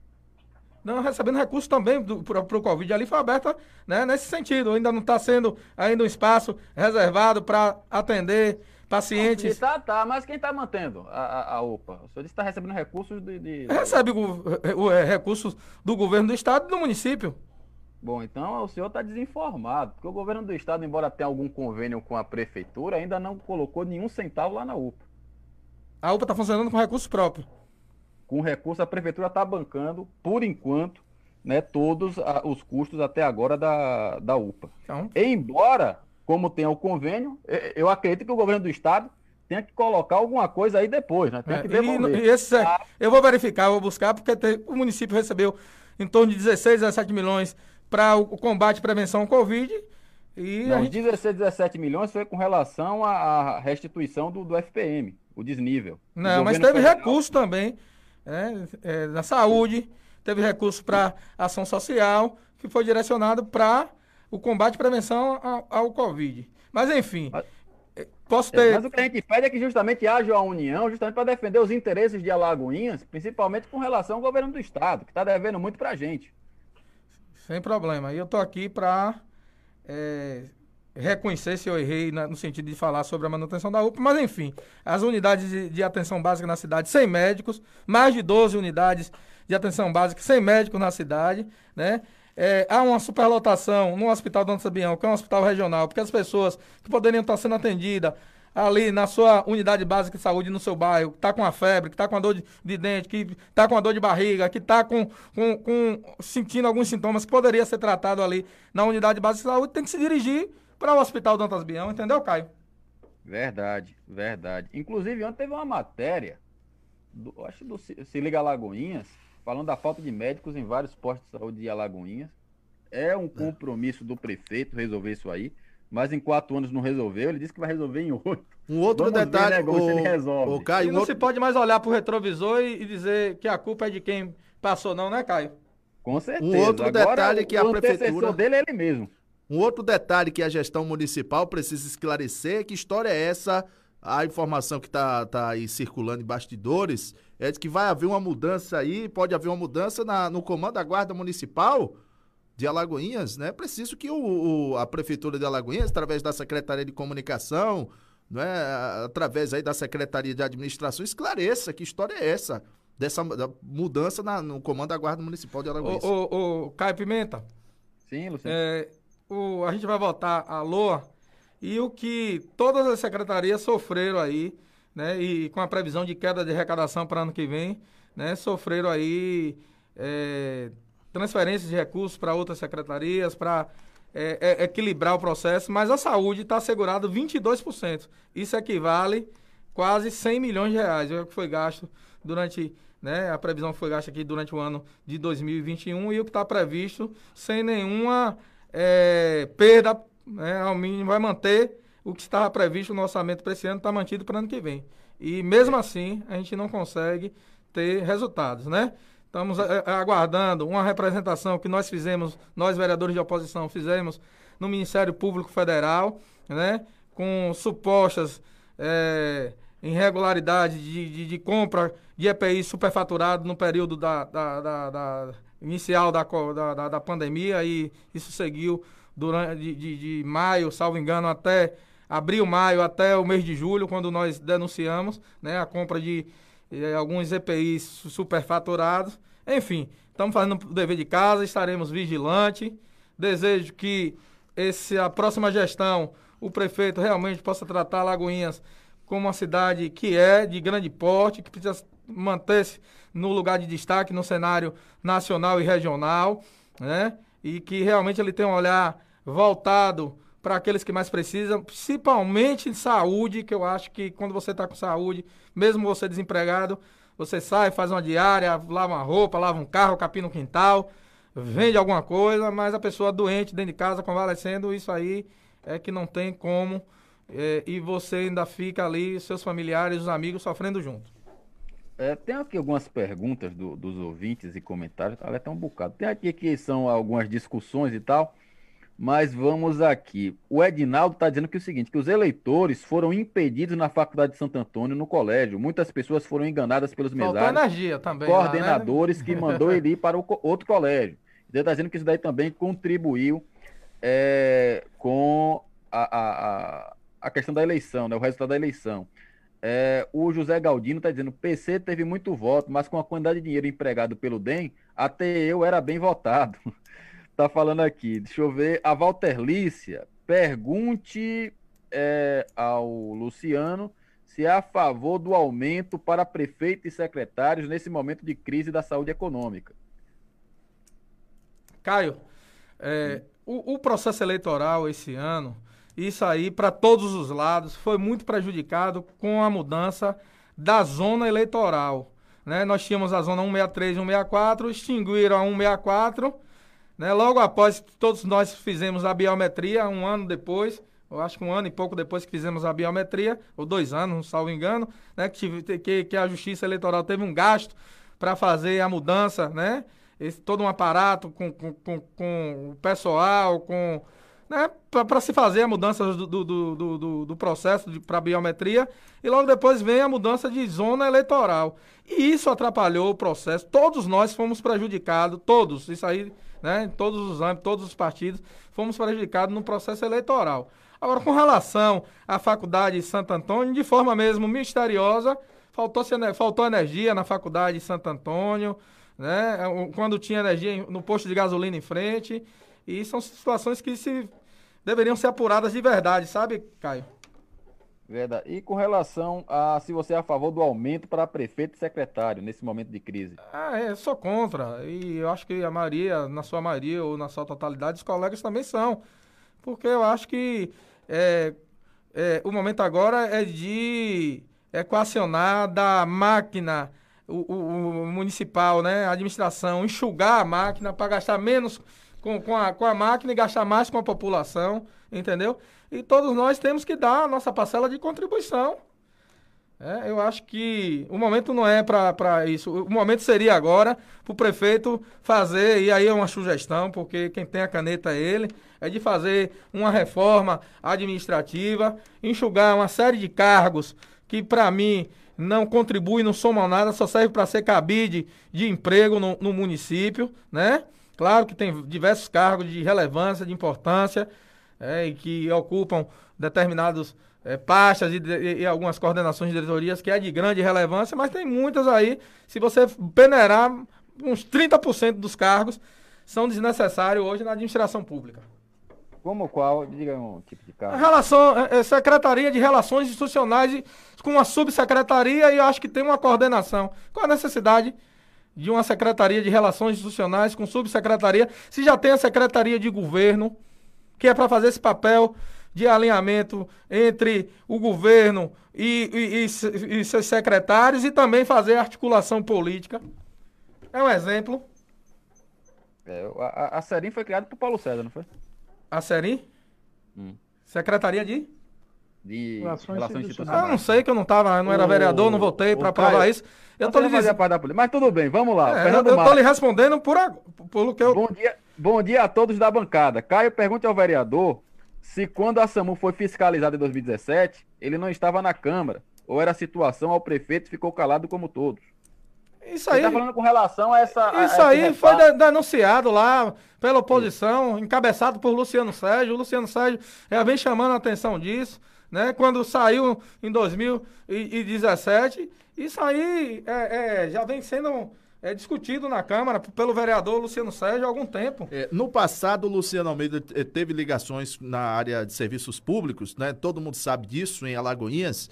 Né? Porque o, hoje a população tem reclamado bastante, você tem acompanhado, Luciano, com relação à sujeira em alguns bairros de Alagoinhas. O que é que aconteceu? É, a administração é, deixou, pegou é, do governo Paulo César uma limpeza estruturada, onde tinha uma empresa que tinha em torno de 280, 290 funcionários, né? Nós tínhamos cinco equipes no dia de 17 pessoas, onde fazia os bairros é, e zona é, rural, e à noite nós tínhamos uma equipe de 16 pessoas que fazia a limpeza do centro da cidade, porque durante o dia a circulação é muito grande. 20 roçadeiras, 16 roçadeiras nós tínhamos, e hoje a limpeza pública se esfacelou. Né? A Natural com fatura de mais de 2, 3 milhões para receber, ou, ou, se não paira mais. Né? É, tiraram os funcionários da, da, da, empresa de limpeza, jogaram numa cooperativa, da cooperativa jogaram no mutirão e está aí. É desrespeito. E não tem como ter e com um número de funcionários bastante reduzido. E, Caio, mais um cargo que você me pergunta que poderia deixar de existir: Subsecretaria de Desenvolvimento Econômico da SEDEA. Qual a necessidade que tem de ter um subsecretário na SEDEA? Verdade. Não, eu para mim tinha que acabar todos os subsecretários. Não, não, eu acho importante. Para mim tinha que acabar todos. Não, não. Eu acho importante um subsecretário na Secretaria de Educação, onde se tem muito trabalho, onde se tem muita demanda. A saúde não. Mas não... tem coordenador pra caramba. Não, a saúde não tem, Caio, mas deveria ter um subsecretário. Serviço público, eu acho que não tem. Agora, tem secretarias que não tem necessidade. Isso, ao meu ver, é a minha opinião. Eu acho que daí poderia. Tem aqui Secretaria de Cultura, poderia diminuir a quantidade de, de coordenação, diretorias que poderiam deixar de ser diretorias e virar coordenação. Sabe, eu acho. Aí se você me pegar, aí só a gente pegando o organograma ah. de, de cada secretaria. Ali, aliás, está uma. uma aliás, está uma. Tá uma briga, viu? Cidadão do, da Secretaria de Serviços Públicos querendo vir para a Secretaria de Cultura e assim vai, caminhando a humanidade. Ave Maria. Gomes? É, tô, tô, observando a discussão aí, nós entramos por um, por, por um outro campo, os internautas é, reagem como é, partidários, claro que. Tá na chuva um para tem... se molhar. Quando a gente vai fazer aqui a provocação, Gomes tem que ouvir os elogios, as críticas, aquilo que for crítica construtiva, a gente debate, e o que não for, a gente vai abstraindo. Luciano Almeida é preparado. É, não, com Tô aprendendo com vocês, aprendendo com vocês. É, então, é, é, aquela coisa que nós constatamos no dia a dia, né? Cada um tem seu interesse, cada um busca ocupar o seu espaço, o que é lícito e a forma é correta. É, eu queria só me referir, Luciano, quando nós falamos sobre a questão da, da perda do Luciano Sérgio, você falou sobre que está ganhando alguns elementos importantes, falou da Jússi, falou da Jaldice. Eu não me referi a Jússi nem a Jaldice, não por serem mulheres. Claro que o fato de ser mulher, inclusive, dá um tom diferenciado à Câmara, mais agradável, inclusive, inclusive de se tratar, mas pelo fato de que, por serem né, vereadoras de primeiro mandato, elas vão precisar adquirir uma experiência legislativa, né, justamente para poder maturar isso com muita tranquilidade e no futuro fazer cumprirem verdadeiramente com o seu papel, porque no início, na minha avaliação, o que elas vão fazer naquela casa é aprenderem. E se, como a mulher tem um sentimento muito aguçado, tem um sexto sentido, e se se predispuserem a fazer isso, eu não tenho certeza que vão dar uma contribuição muito importante para a cidade. Eu acho interessante a sua posição oh, de oh. dizer que não vai abrir mão dos direitos que tem ali adquirido para o mandato. Eu acho que você está correto, porque é, não, na minha visão. Você já foi vereador, você sabe da dificuldade. E para quem quer trabalhar sério, com responsabilidade e produzir, precisa de uma estrutura mínima, no mínimo. Isso. E eu acho que a estrutura da Câmara, ela ainda é, na minha visão, deficiente. A diferença é que uma parcela dos vereadores, sem nominar ninguém, acabam não cumprindo com o seu papel. Mas se fosse cumprir, para você ter um exemplo, as câmaras, a, né, as comissões, uma parcela de vereadores às vezes ocupa três ou quatro comissões porque você não tem é, um número que possa ser individual para cada comissão, que acaba prejudicando o trabalho. Então, tem gente que fala que o salário do vereador é alto. Eu não acho que o salário do vereador é alto. Eu acho que se o vereador cumprisse com o seu papel, como alguns cumprem, ninguém iria estar cobrando o salário de vereador. Então eu espero. O, o é, Gomes, nos... é, você nos deu uma oportunidade, as pessoas falam, ah, vereador ganha, ganha. É, o salário do vereador é 12.500, o imposto de renda leva 27,5%, que é 2.600, mais a contribuição do, do, do, do, é, é, do INSS mais 11%, o vereador fica com salário líquido de 9 mil. Se fosse para nós não utilizarmos esse recurso para nada, se fosse vereador trabalhar administrativamente, seria um super hiper salário.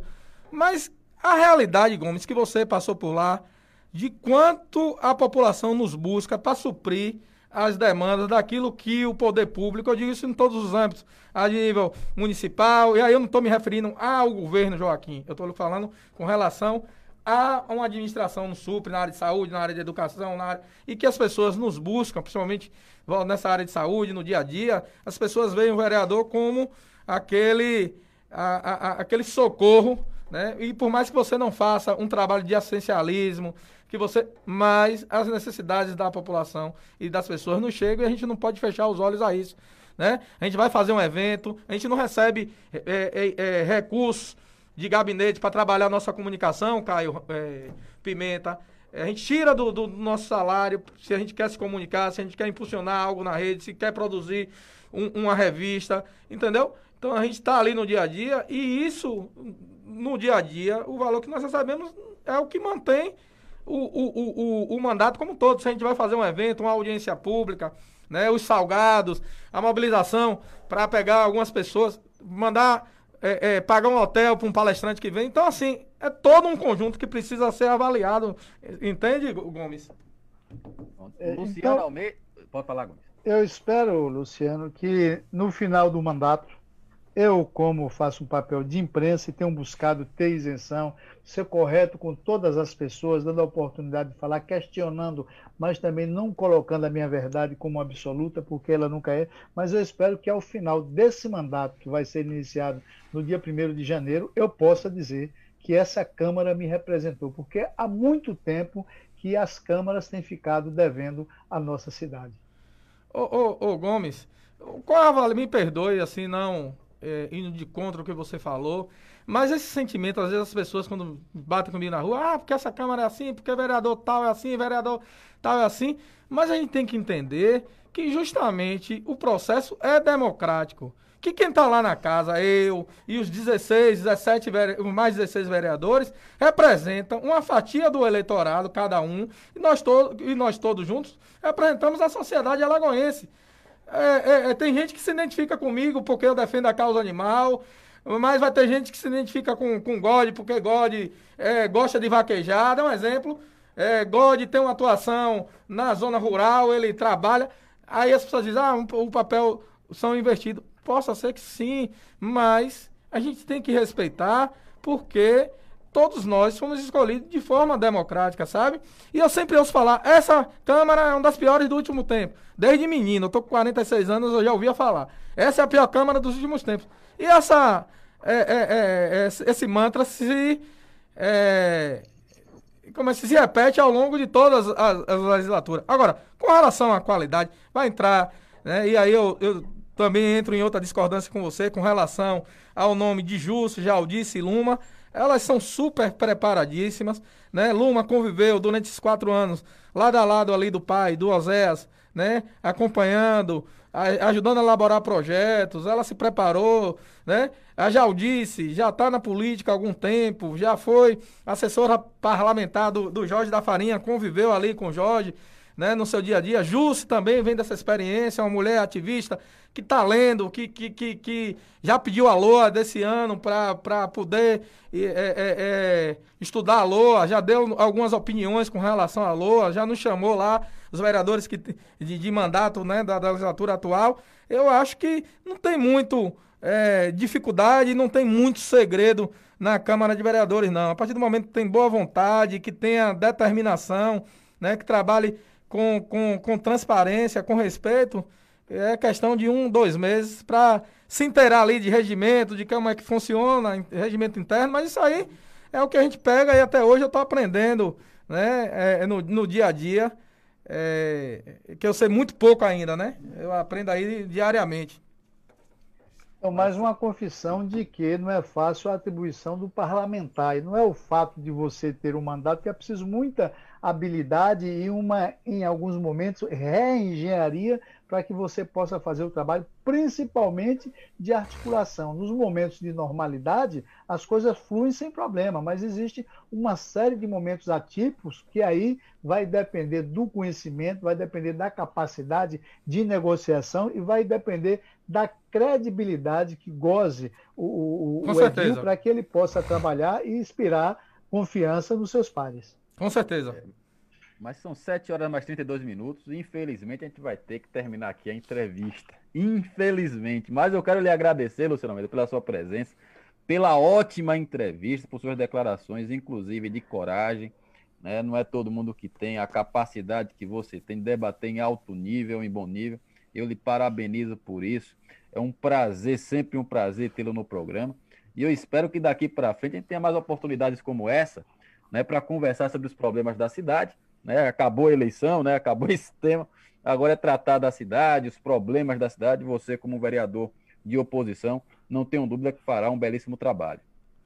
É, eu quero agradecer a Luciano Reis, a meu amigo Gomes, né, que sou amigo das filhas, é, da família, e você, Caio Pimenta, que é um jovem que tem crescido muito é, nesse meio de comunicação, com credibilidade, é, às vezes com, com acidez na, na, no, no, que escreve, mas é, é importante termos esses contrapontos e pessoas que exponham de forma é, é, suas, suas ideias, né, que leve para o, o, o, leitor fazer uma crítica é, mais aprofundada. Às vezes você é, debate bem e sempre, mesmo às vezes quando não não nos, nos, satisfaz ou quando nos incomoda, mas eu acho que essa é a importância da democracia, essa é a importância do, do, do, do, do, do microfone, do poder de comunicação. Aqui você está aberto às críticas, a, a, a, às, a, como é que se diz, aos elogios. E eu acho que esse bom, esse, esse bom debate aqui que nós fizemos, eu não estou aqui para extremar, eu não estou aqui para criar nenhuma celeuma com ninguém. Nós tivemos aqui, como você disse, um debate de, de alta respeitoso. qualidade, respeitoso. Expus aqui alguns pensamentos, como eu disse, minha verdade não é absoluta, vocês expuseram de vocês, né? Absorvi algumas coisas, outras eu já questiono, mas acho que o importante da democracia, do diálogo, é esse aqui. E você é um dos programas que eu mais gosto de vir, porque na verdade você, você nos dá essa abertura, né? Para falar, mas também para ouvir, sabe, Caio? Eu acho que isso que é o exercício importante. Isso que fortalece esse processo e isso que fortalece o programa de vocês. Caio. Diga, Luciano. É, uma operação em Ambupe, Justiça Eleitoral, é, Polícia Militar e Civil. Apreensão de documentos, dinheiro, cartões e promissórias. Não é o foco da, da operação na casa do candidato Ademar e na casa do vereador eleito Cabeludo. Não é, segundo as informações não é, da Polícia Militar através do subtenente, é, o subtenente né, Evaldo Silva.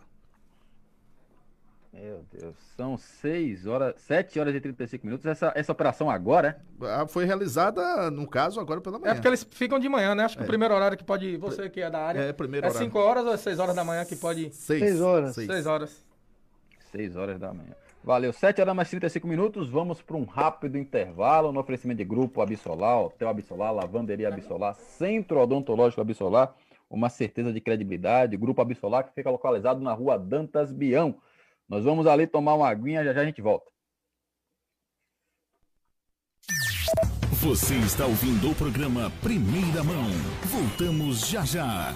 Aqui na Rádio 2 de Julho, você fica sempre bem informado.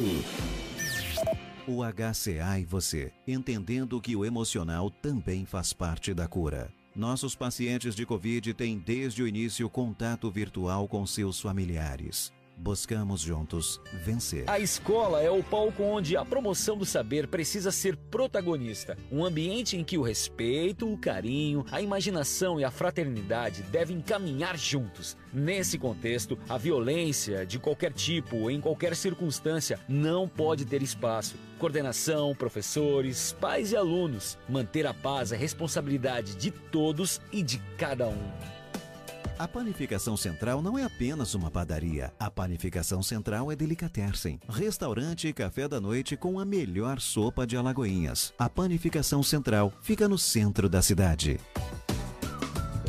Hotel Absolar, Lavanderia Absolar, Centro Odontológico Absolar, uma certeza de credibilidade. O Grupo Absolar fica localizado na Rua Dantas Bião, em Alagoinhas.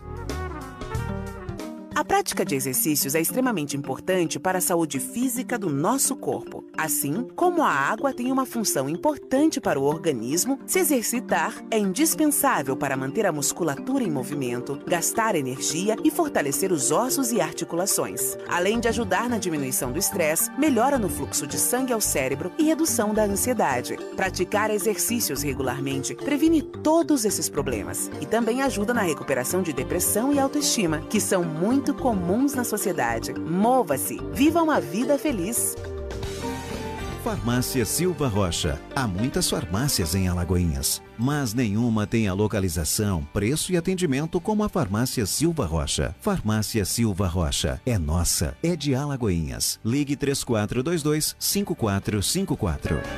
Comunicamos aos usuários dos planos de saúde que o HCA está atendendo normalmente a todos que nos procuram, deixando claro que o HCA teve o cuidado de planejar, executar e disponibilizar um espaço e rotinas seguras para o atendimento a coronavírus em ambiente separado da área dos demais atendimentos, conforme preconiza a Organização Mundial da Saúde, OMS. Estamos aqui por vocês. O momento do nascimento é um dos mais delicados e especiais para a mamãe e seu bebê. Mas antes do grande momento, muitas dúvidas surgem e entre elas está a escolha entre parto normal e cesárea. No Brasil, o número de cesáreas é super elevado, mas você sabia que os benefícios do parto normal são inúmeros? Por ser um método menos invasivo, em poucos dias a mãe está recuperada para dedicar toda a atenção ao neném. Pense na possibilidade. Pense no parto normal.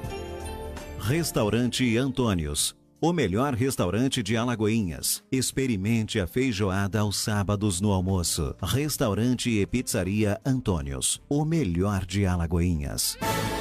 Agora você vai ouvir nossa web rádio também em sua caminhada, no ônibus e até em seu carro. Isso mesmo, basta instalar o aplicativo Radiosnet em seu celular ou tablet. É de graça. O Radiosnet é o mais leve e rápido aplicativo para se ouvir rádios online e está disponível para Android e iOS no site radiosnet.com. Estamos de volta com o programa Primeira Mão.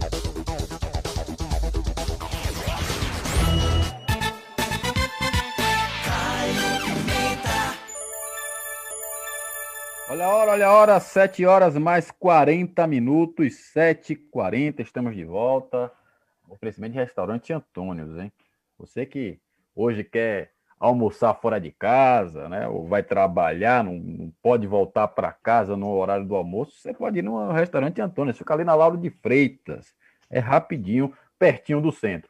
Você vai lá, um ambiente maravilhoso. Você, inclusive, pode ir com sua família, né? Lá tem um parquinho para as crianças, né? Você fica à vontade, né? Sem preocupação, ambiente fechado. Estacionamento próprio, você não paga a zona azul.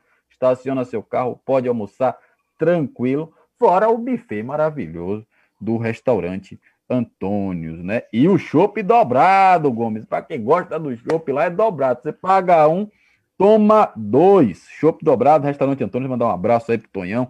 Daqui a pouco tô aí no Antônio, comendo aí a comida maravilhosa do restaurante Antônio. Mandar um abraço aqui para a turma que está acompanhando a gente. O Valdemir Santana, logo no início do programa, Gomes, ele falou o seguinte: bom dia para vocês, Caio e Gomes. Daqui a pouco as viúvas do presidiário de Curitiba vão dizer que a pesquisa é mentirosa. Ele está falando com relação à pesquisa é, do Paraná Pesquisas, né, que colocou aí o Bolsonaro vencendo as eleições, uma pesquisa de intenção de voto realizada no Nordeste. Então, no Nordeste, Bolsonaro liderando.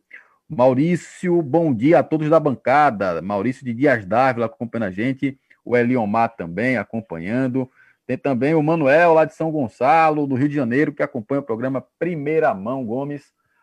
Gomes, Olha o que está rendendo pra caramba, inclusive a gente não tratou ontem, por falta de tempo, mas é um fato que chamou a atenção o caso de racismo né, na partida entre o PSG e o Istambul, né, o PSG se negando a entrar em campo. Aliás, parabéns ao Neymar, ao Mbappé, pela postura. Agora, o, ontem, o Paulo César de Oliveira, ele que é comentarista, foi árbitro brasileiro, é comentarista hoje do Sport TV, Gomes, ele falou que o árbitro, o quarto árbitro né, da partida entre PSG e Istambul deveria ser banido do futebol porque não tomou uma providência, Gomes. Caio, existem determinadas práticas que há muito tempo já deveria ter sido banido né, do nosso meio. É, eu me referi ontem no programa Alagoinhas Sport News à questão de antigamente, quando você tinha apelidos que retratavam uma qualidade sua e que hoje não pode ter mais, porque é bullying, é homofobia, é xenofobia, é o que você possa pensar. Então, se o Neymar, até o presente momento, não conseguiu, dentro de campo, jogando bola, uma bola de ouro, com a atitude que ele tomou, ele, o Mbappé e outros, é, é, essa semana, fez com que eles ganhassem uma outra bola de ouro, porque essa, essa praga chamada racismo, é preciso que tenha um combate veemente né, em todos os aspectos. E a atitude, aspectos, e, e a atitude que eles tomaram foi uma atitude de respeito, uma atitude que nós deveremos nos sentir orgulhosos durante muito tempo das nossas vidas, porque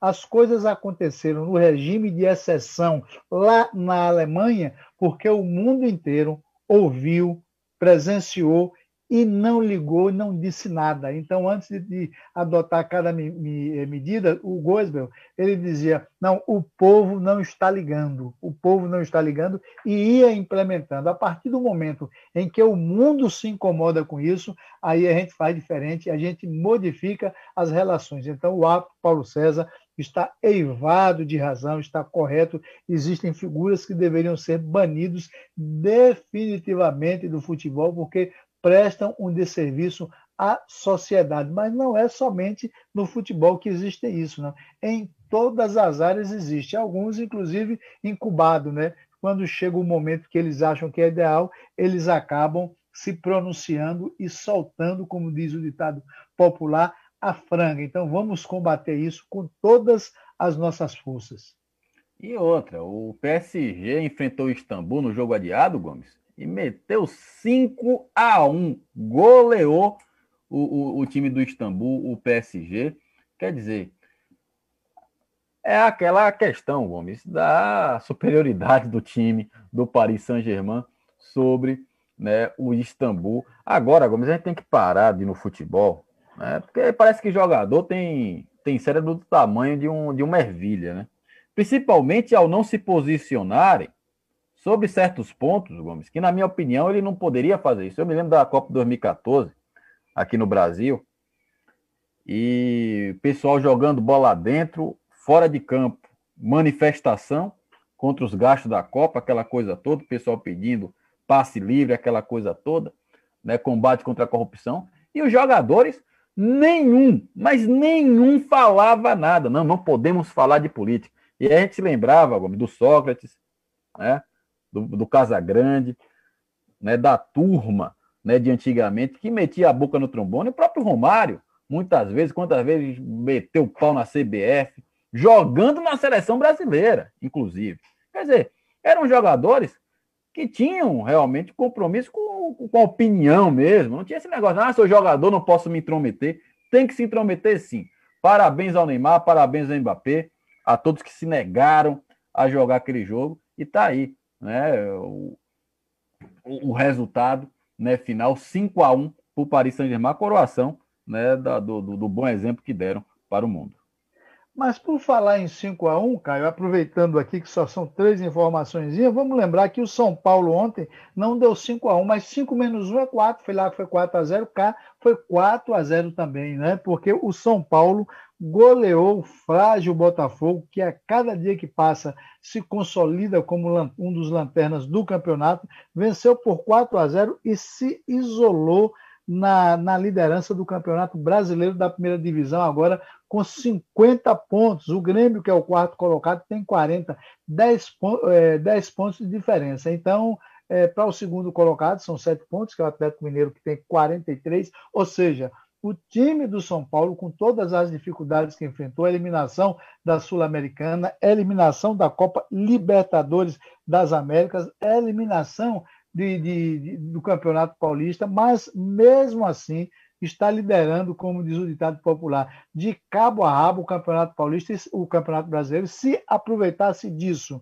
dessa gordura que tem aí para queimar, eventualmente, porque a história mostra que todas as equipes que colocaram pelo menos 5 a 7 pontos de diferença para o segundo colocado foram campeãs, então o São Paulo coloca uma mão na taça. Já o fiasco do nosso representante Bahia aqui, né, que pela Copa Sul-Americana enfrentou o Defensa e Justiça e perdeu pelo marcador de 3 a 2 aqui dentro da Fonte Nova, perdeu inclusive uma penalidade máxima e agora vai jogar no próximo dia 16 de dezembro lá na Argentina contra o Defensa e Justiça, precisando vencer para poder é, por um simples para poder ir para as penalidades máximas e quem sabe tentar conseguir esse objetivo. Já pela Libertadores das Américas, o Grêmio empatou em 1 a 1 com o time do, do Santos. Foi um embrólio danado, quase que 10 minutos de, de, de, acréscimo, penalidade máxima, expulsão, e mesmo assim o jogo foi 1 a 1 E fica tudo aberto também para o dia 16 na Vila Belmiro. O, quem cometeu um outro fiasco foi justamente o Internacional, que foi na Bamboneira enfrentar o Boca Juniors e venceu no tempo normal, mas nas penalidades máximas perdeu pelo marcador de 5 a 4, né? Então, está desclassificado. Pelo Campeonato Brasileiro da Série B, né, nós tivemos ontem o jogo entre Paraná, dentro de casa, perdendo para o Figueirense, o Lanterna Figueirense, pelo marcador de 2 a 0. O Figueirense, que foi a 28 pontos, é o primeiro da zona de rebaixamento, e agora o Figueirense tem, é, coloca cinco pontos com relação à gordura que o Vitória tem para poder entrar na zona de rebaixamento. O Vitória que vai enfrentar no, na próxima sexta-feira o time do Cruzeiro precisando ganhar para cada vez mais se afastar dessa famigerada zona e o Cruzeiro sonhando com uma vitória para que possa ascender, tentar ascender e se aproximar do G4 e garantir a sua classificação para a elite do futebol brasileiro em 2021, Caio Pimenta.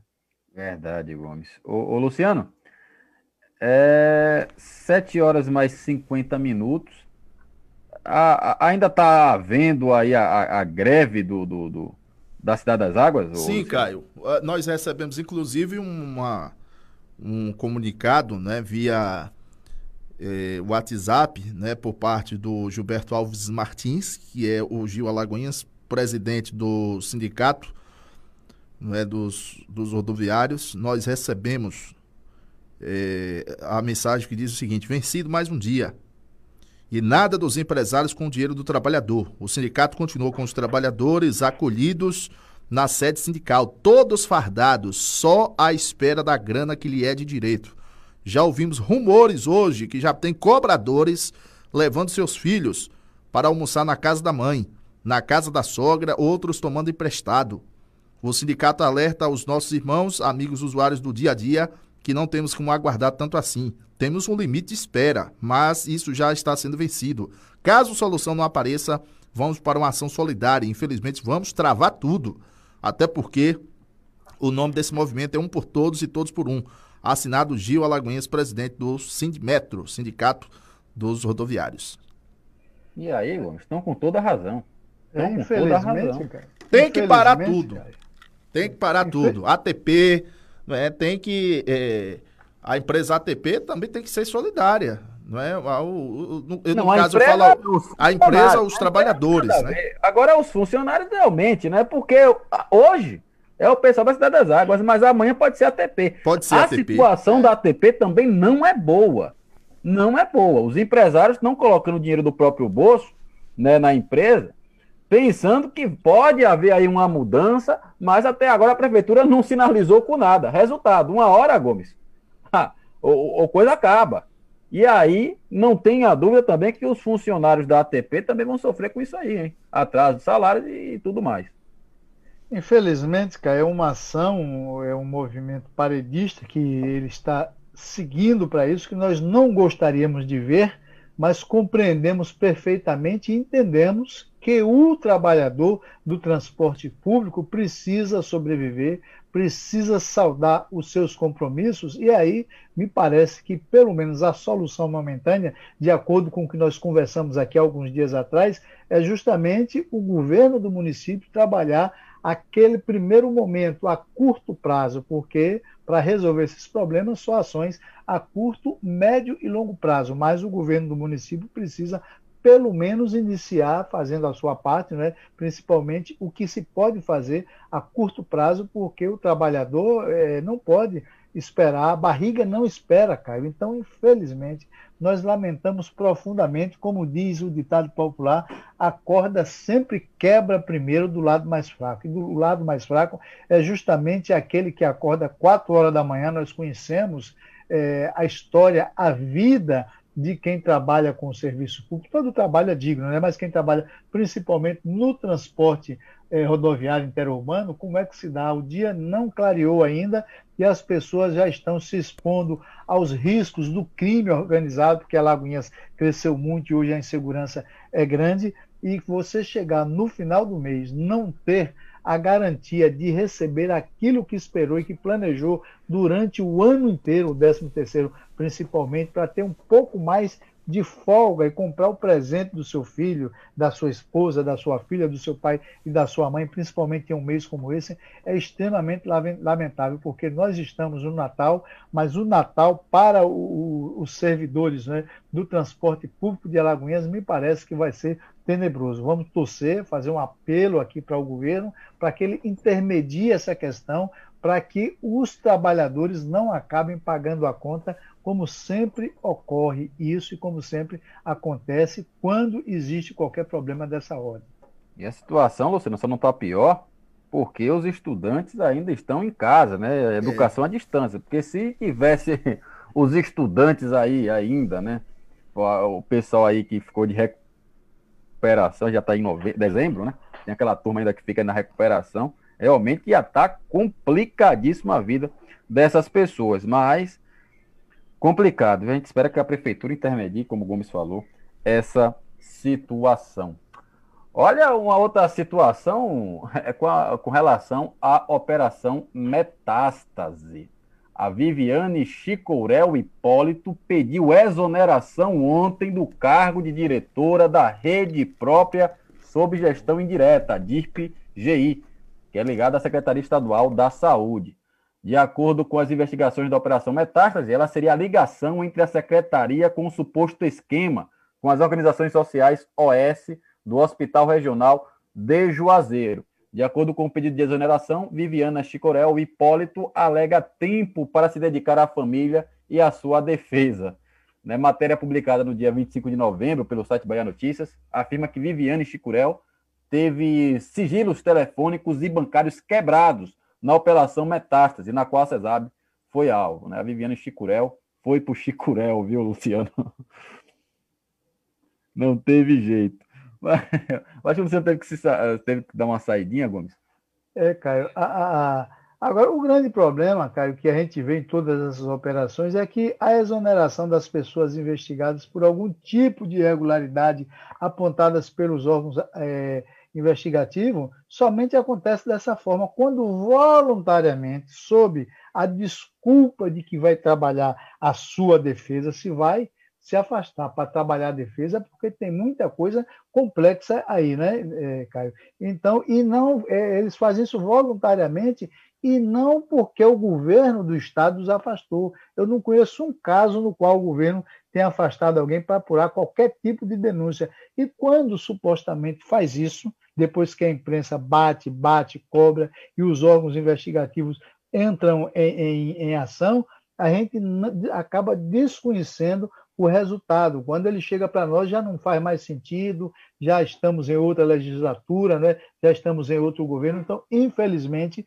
talvez seja por isso que no nosso estado nós temos né, o indicador de impunidade como um dos maiores do país. E a, a Chicurella, ela é muito cara de pau, viu? Ela vai se afastar para se dedicar à sua defesa. Imagine a complexidade do rombo que não deve estar lá, hein, Caio? É, por conta da, desse trabalho, né? Isso quer dizer, da falta de trabalho, eu não diria falta de competência, porque é preciso competência até para se apropriar do que não é seu. E aí, isso esse povo tem feito com muita maestria. Felizmente, os órgãos investigativos, apesar da resistência de uma parcela de políticos, dos corruptos, claro, né, Feliz, é, felizmente, é, esses órgãos investigativos não têm sucumbido, embora tenha uma banda podre que tente fazer com que eles deixem de acontecer, e o trabalho tem continuado.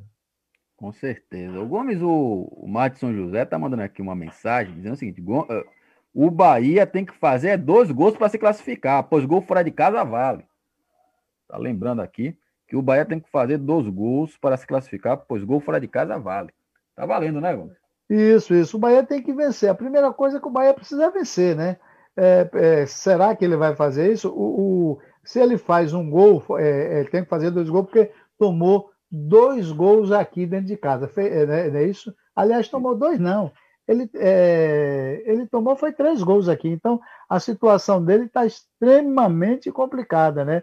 Acho que ele não passa para a próxima fase, acho isso, acredito, mas em futebol acontece de tudo e eu não posso esquecer, nem deixar, é, deixar que o torcedor do Bahia esqueça, que uma certa feita o Bahia precisava vencer o Santa Cruz pelo marcador de 5 a 0. Claro que isso faz muito tempo e, é, e, e, o Caio Pimenta, por exemplo, lembra isso com saudosismo danado. Ele não viu, mas ele ouviu e assistiu depois o tape. O Bahia precisava vencer por 6 a 0 o Santa Cruz e conseguiu vencer o Santa Cruz por 6 a 0. Então vamos torcer para que o time do Bahia lá vença pelo marcador de 3 a 0, se for o caso, e garanta a sua classificação. Mas está muito difícil a vida do Bahia continuar na, na Copa Sul-Americana. E observe, cara, que o Defensa e Justiça, nos últimos 10 jogos, venceu somente dois. O primeiro deles foi justamente contra o Vasco, aqui porque lá foi empate, eliminando o Vasco, e o segundo agora aqui também, vencendo o Bahia. Vamos esperar que o jogo da volta lá não seja o da eliminação do Esporte Clube Bahia. É, falando de esporte, Gomes, ontem faleceu o Paulo Rossi, o capitão do, do mundo com a seleção italiana e carrasco do Brasil em 82. A informação foi dada pelo canal RAI e confirmada pelos jornais Corriere dello Sport e Gazeta dello Sport. A causa da morte ainda não foi informada. Ele foi eleito o melhor jogador do Mundial e é artilheiro da competição. O Paulo Rossi, que era franzino pra caramba, chegou contra o Brasil e meteu três gols. É, o Paulo Rossi saiu da cadeia naquele período que ele estava preso, Caio, justamente porque pra, foi convocado para a seleção brasileira. E conversando há bem pouco tempo, você não deve conhecer, com um jogador chamado Plácido, que jogou na Catuense, está aposentado, agora está no México. O Paulo, o, eu converso muito com o Plácido é, pelas redes sociais, né? O, o, o Plácido que mora na, na Califórnia, conhecido popularmente como Jamanta, era detentor de um petardo que tinha com a direita, e ele me fala, ele me falava muito sobre o Paulo Rossi, e às vezes ele diz: Eu não consigo entender como o Paulo Rossi fez três gols, foi artilheiro de uma Copa, porque jogou conosco aqui no México, em vários clubes, e era sempre questionado, porque não era esse jogador todo, mas foi o nosso carrasco, nos deixou muito triste. Eu confesso a você, cara, em 82, poucas vezes eu, eu já chorei muito de lá para cá, porque a proporção que a gente envelhece parece que fica mais sensível. Mas eu vou te contar, em 82 eu chorei que parecia um rio quando eu vi aquela seleção jogar aquele futebol e perdermos justamente para a Itália um jogo que fatalmente estaria vencido eh, e nós três vezes estivemos bem no placar, estivemos com o título e acabamos abdicando e perdemos, mas são coisas do futebol e agora a gente lamenta a perda do Paulo Rossi, que foi um vilão que todos nós gostamos dele, né? apesar de ter nos tirado o título, mas que nos deixa nesse momento, um momento de tristeza para o futebol mundial, porque de qualquer forma faz parte da história e é uma vida. Vai com Deus, Paulo Rossi. Verdade, Gomes. E olha que ele teve uma passagem bastante curta pelo futebol. Ele se aposentou antes de completar 31 anos, Gomes. Em 87, após uma lesão ligamentar no joelho. Isso em 87. Paulo Rossi aí. Rapaz, teve uma breve, mas bastante exitosa carreira no futebol, né? Ele que faleceu aos 64 anos. 8 horas mais 2 minutos, Gomes. Hora do baú do Haroldo, né? É, então vamos a eles. Aqui nós nos despedimos, prometendo que amanhã estaremos de volta nesse mesmo horário, nesse mesmo bate-canal, inclusive no Spotify. Verdade, o programa Primeira Mão daqui a pouco, aliás, as entrevistas também, não só do Primeira Mão, mas a programação da Rádio 2 de Julho também agora no Spotify. Não é Spotify, viu, Gomes? É Spotify. não tem o L, né? É Spotify. Bom, vamos Vamos aqui pro baú do Haroldo. Aliás, eu acho que você não era nem nascido, viu, Gomes? Você não era nascido, no 64 já era nascido, Gomes? Eu nasci em 56, cara. Isso é. Olha pra aí, 60... rapaz. Tava botando menos idade em você, Gomes? É, rapaz. Eu nasci em 56. Então você tinha aí o quê? Oito anos, né? Oito anos de idade. Oito anos de idade. então você já escutava isso na vitrola do, do, do, seu pai, da sua mãe. Já escutava essa música aqui. É, é, é dos Beatles, Gomes dos Beatles. Você que gosta de um violão e tal, deve escutar bastante, né? Essa música foi gravada é, no disco Abbey Road Studios. E a letra é do Lennon e do McCartney. Aliás, a dupla que fez a.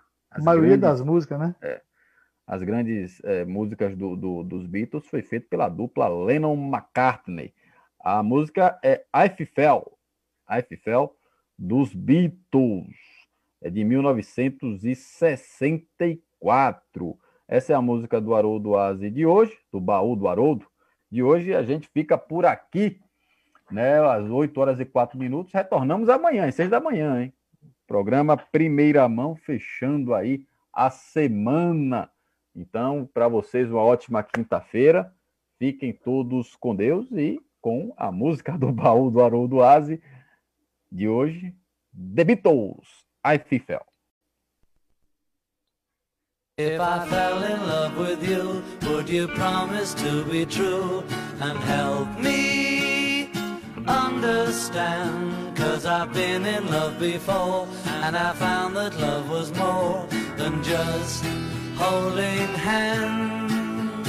If I give my heart to you, I must be sure from the very start that you would love me more than her.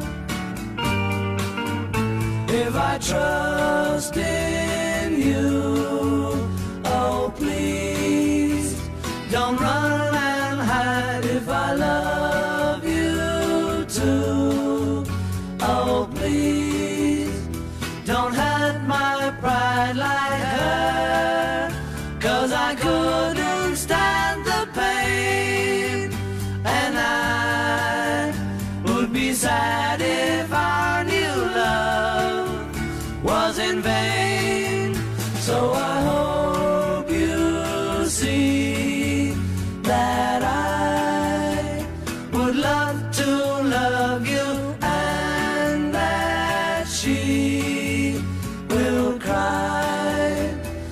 she learns we are two. Cause I couldn't stand the pain, and I would be sad if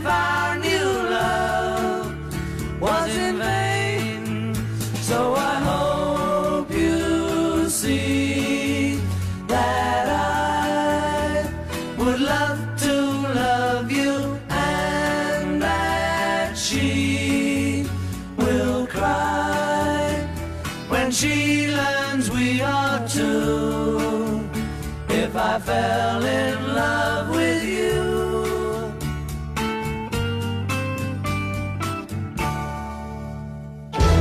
Termina agora o programa Primeira Mão. Até o nosso próximo encontro.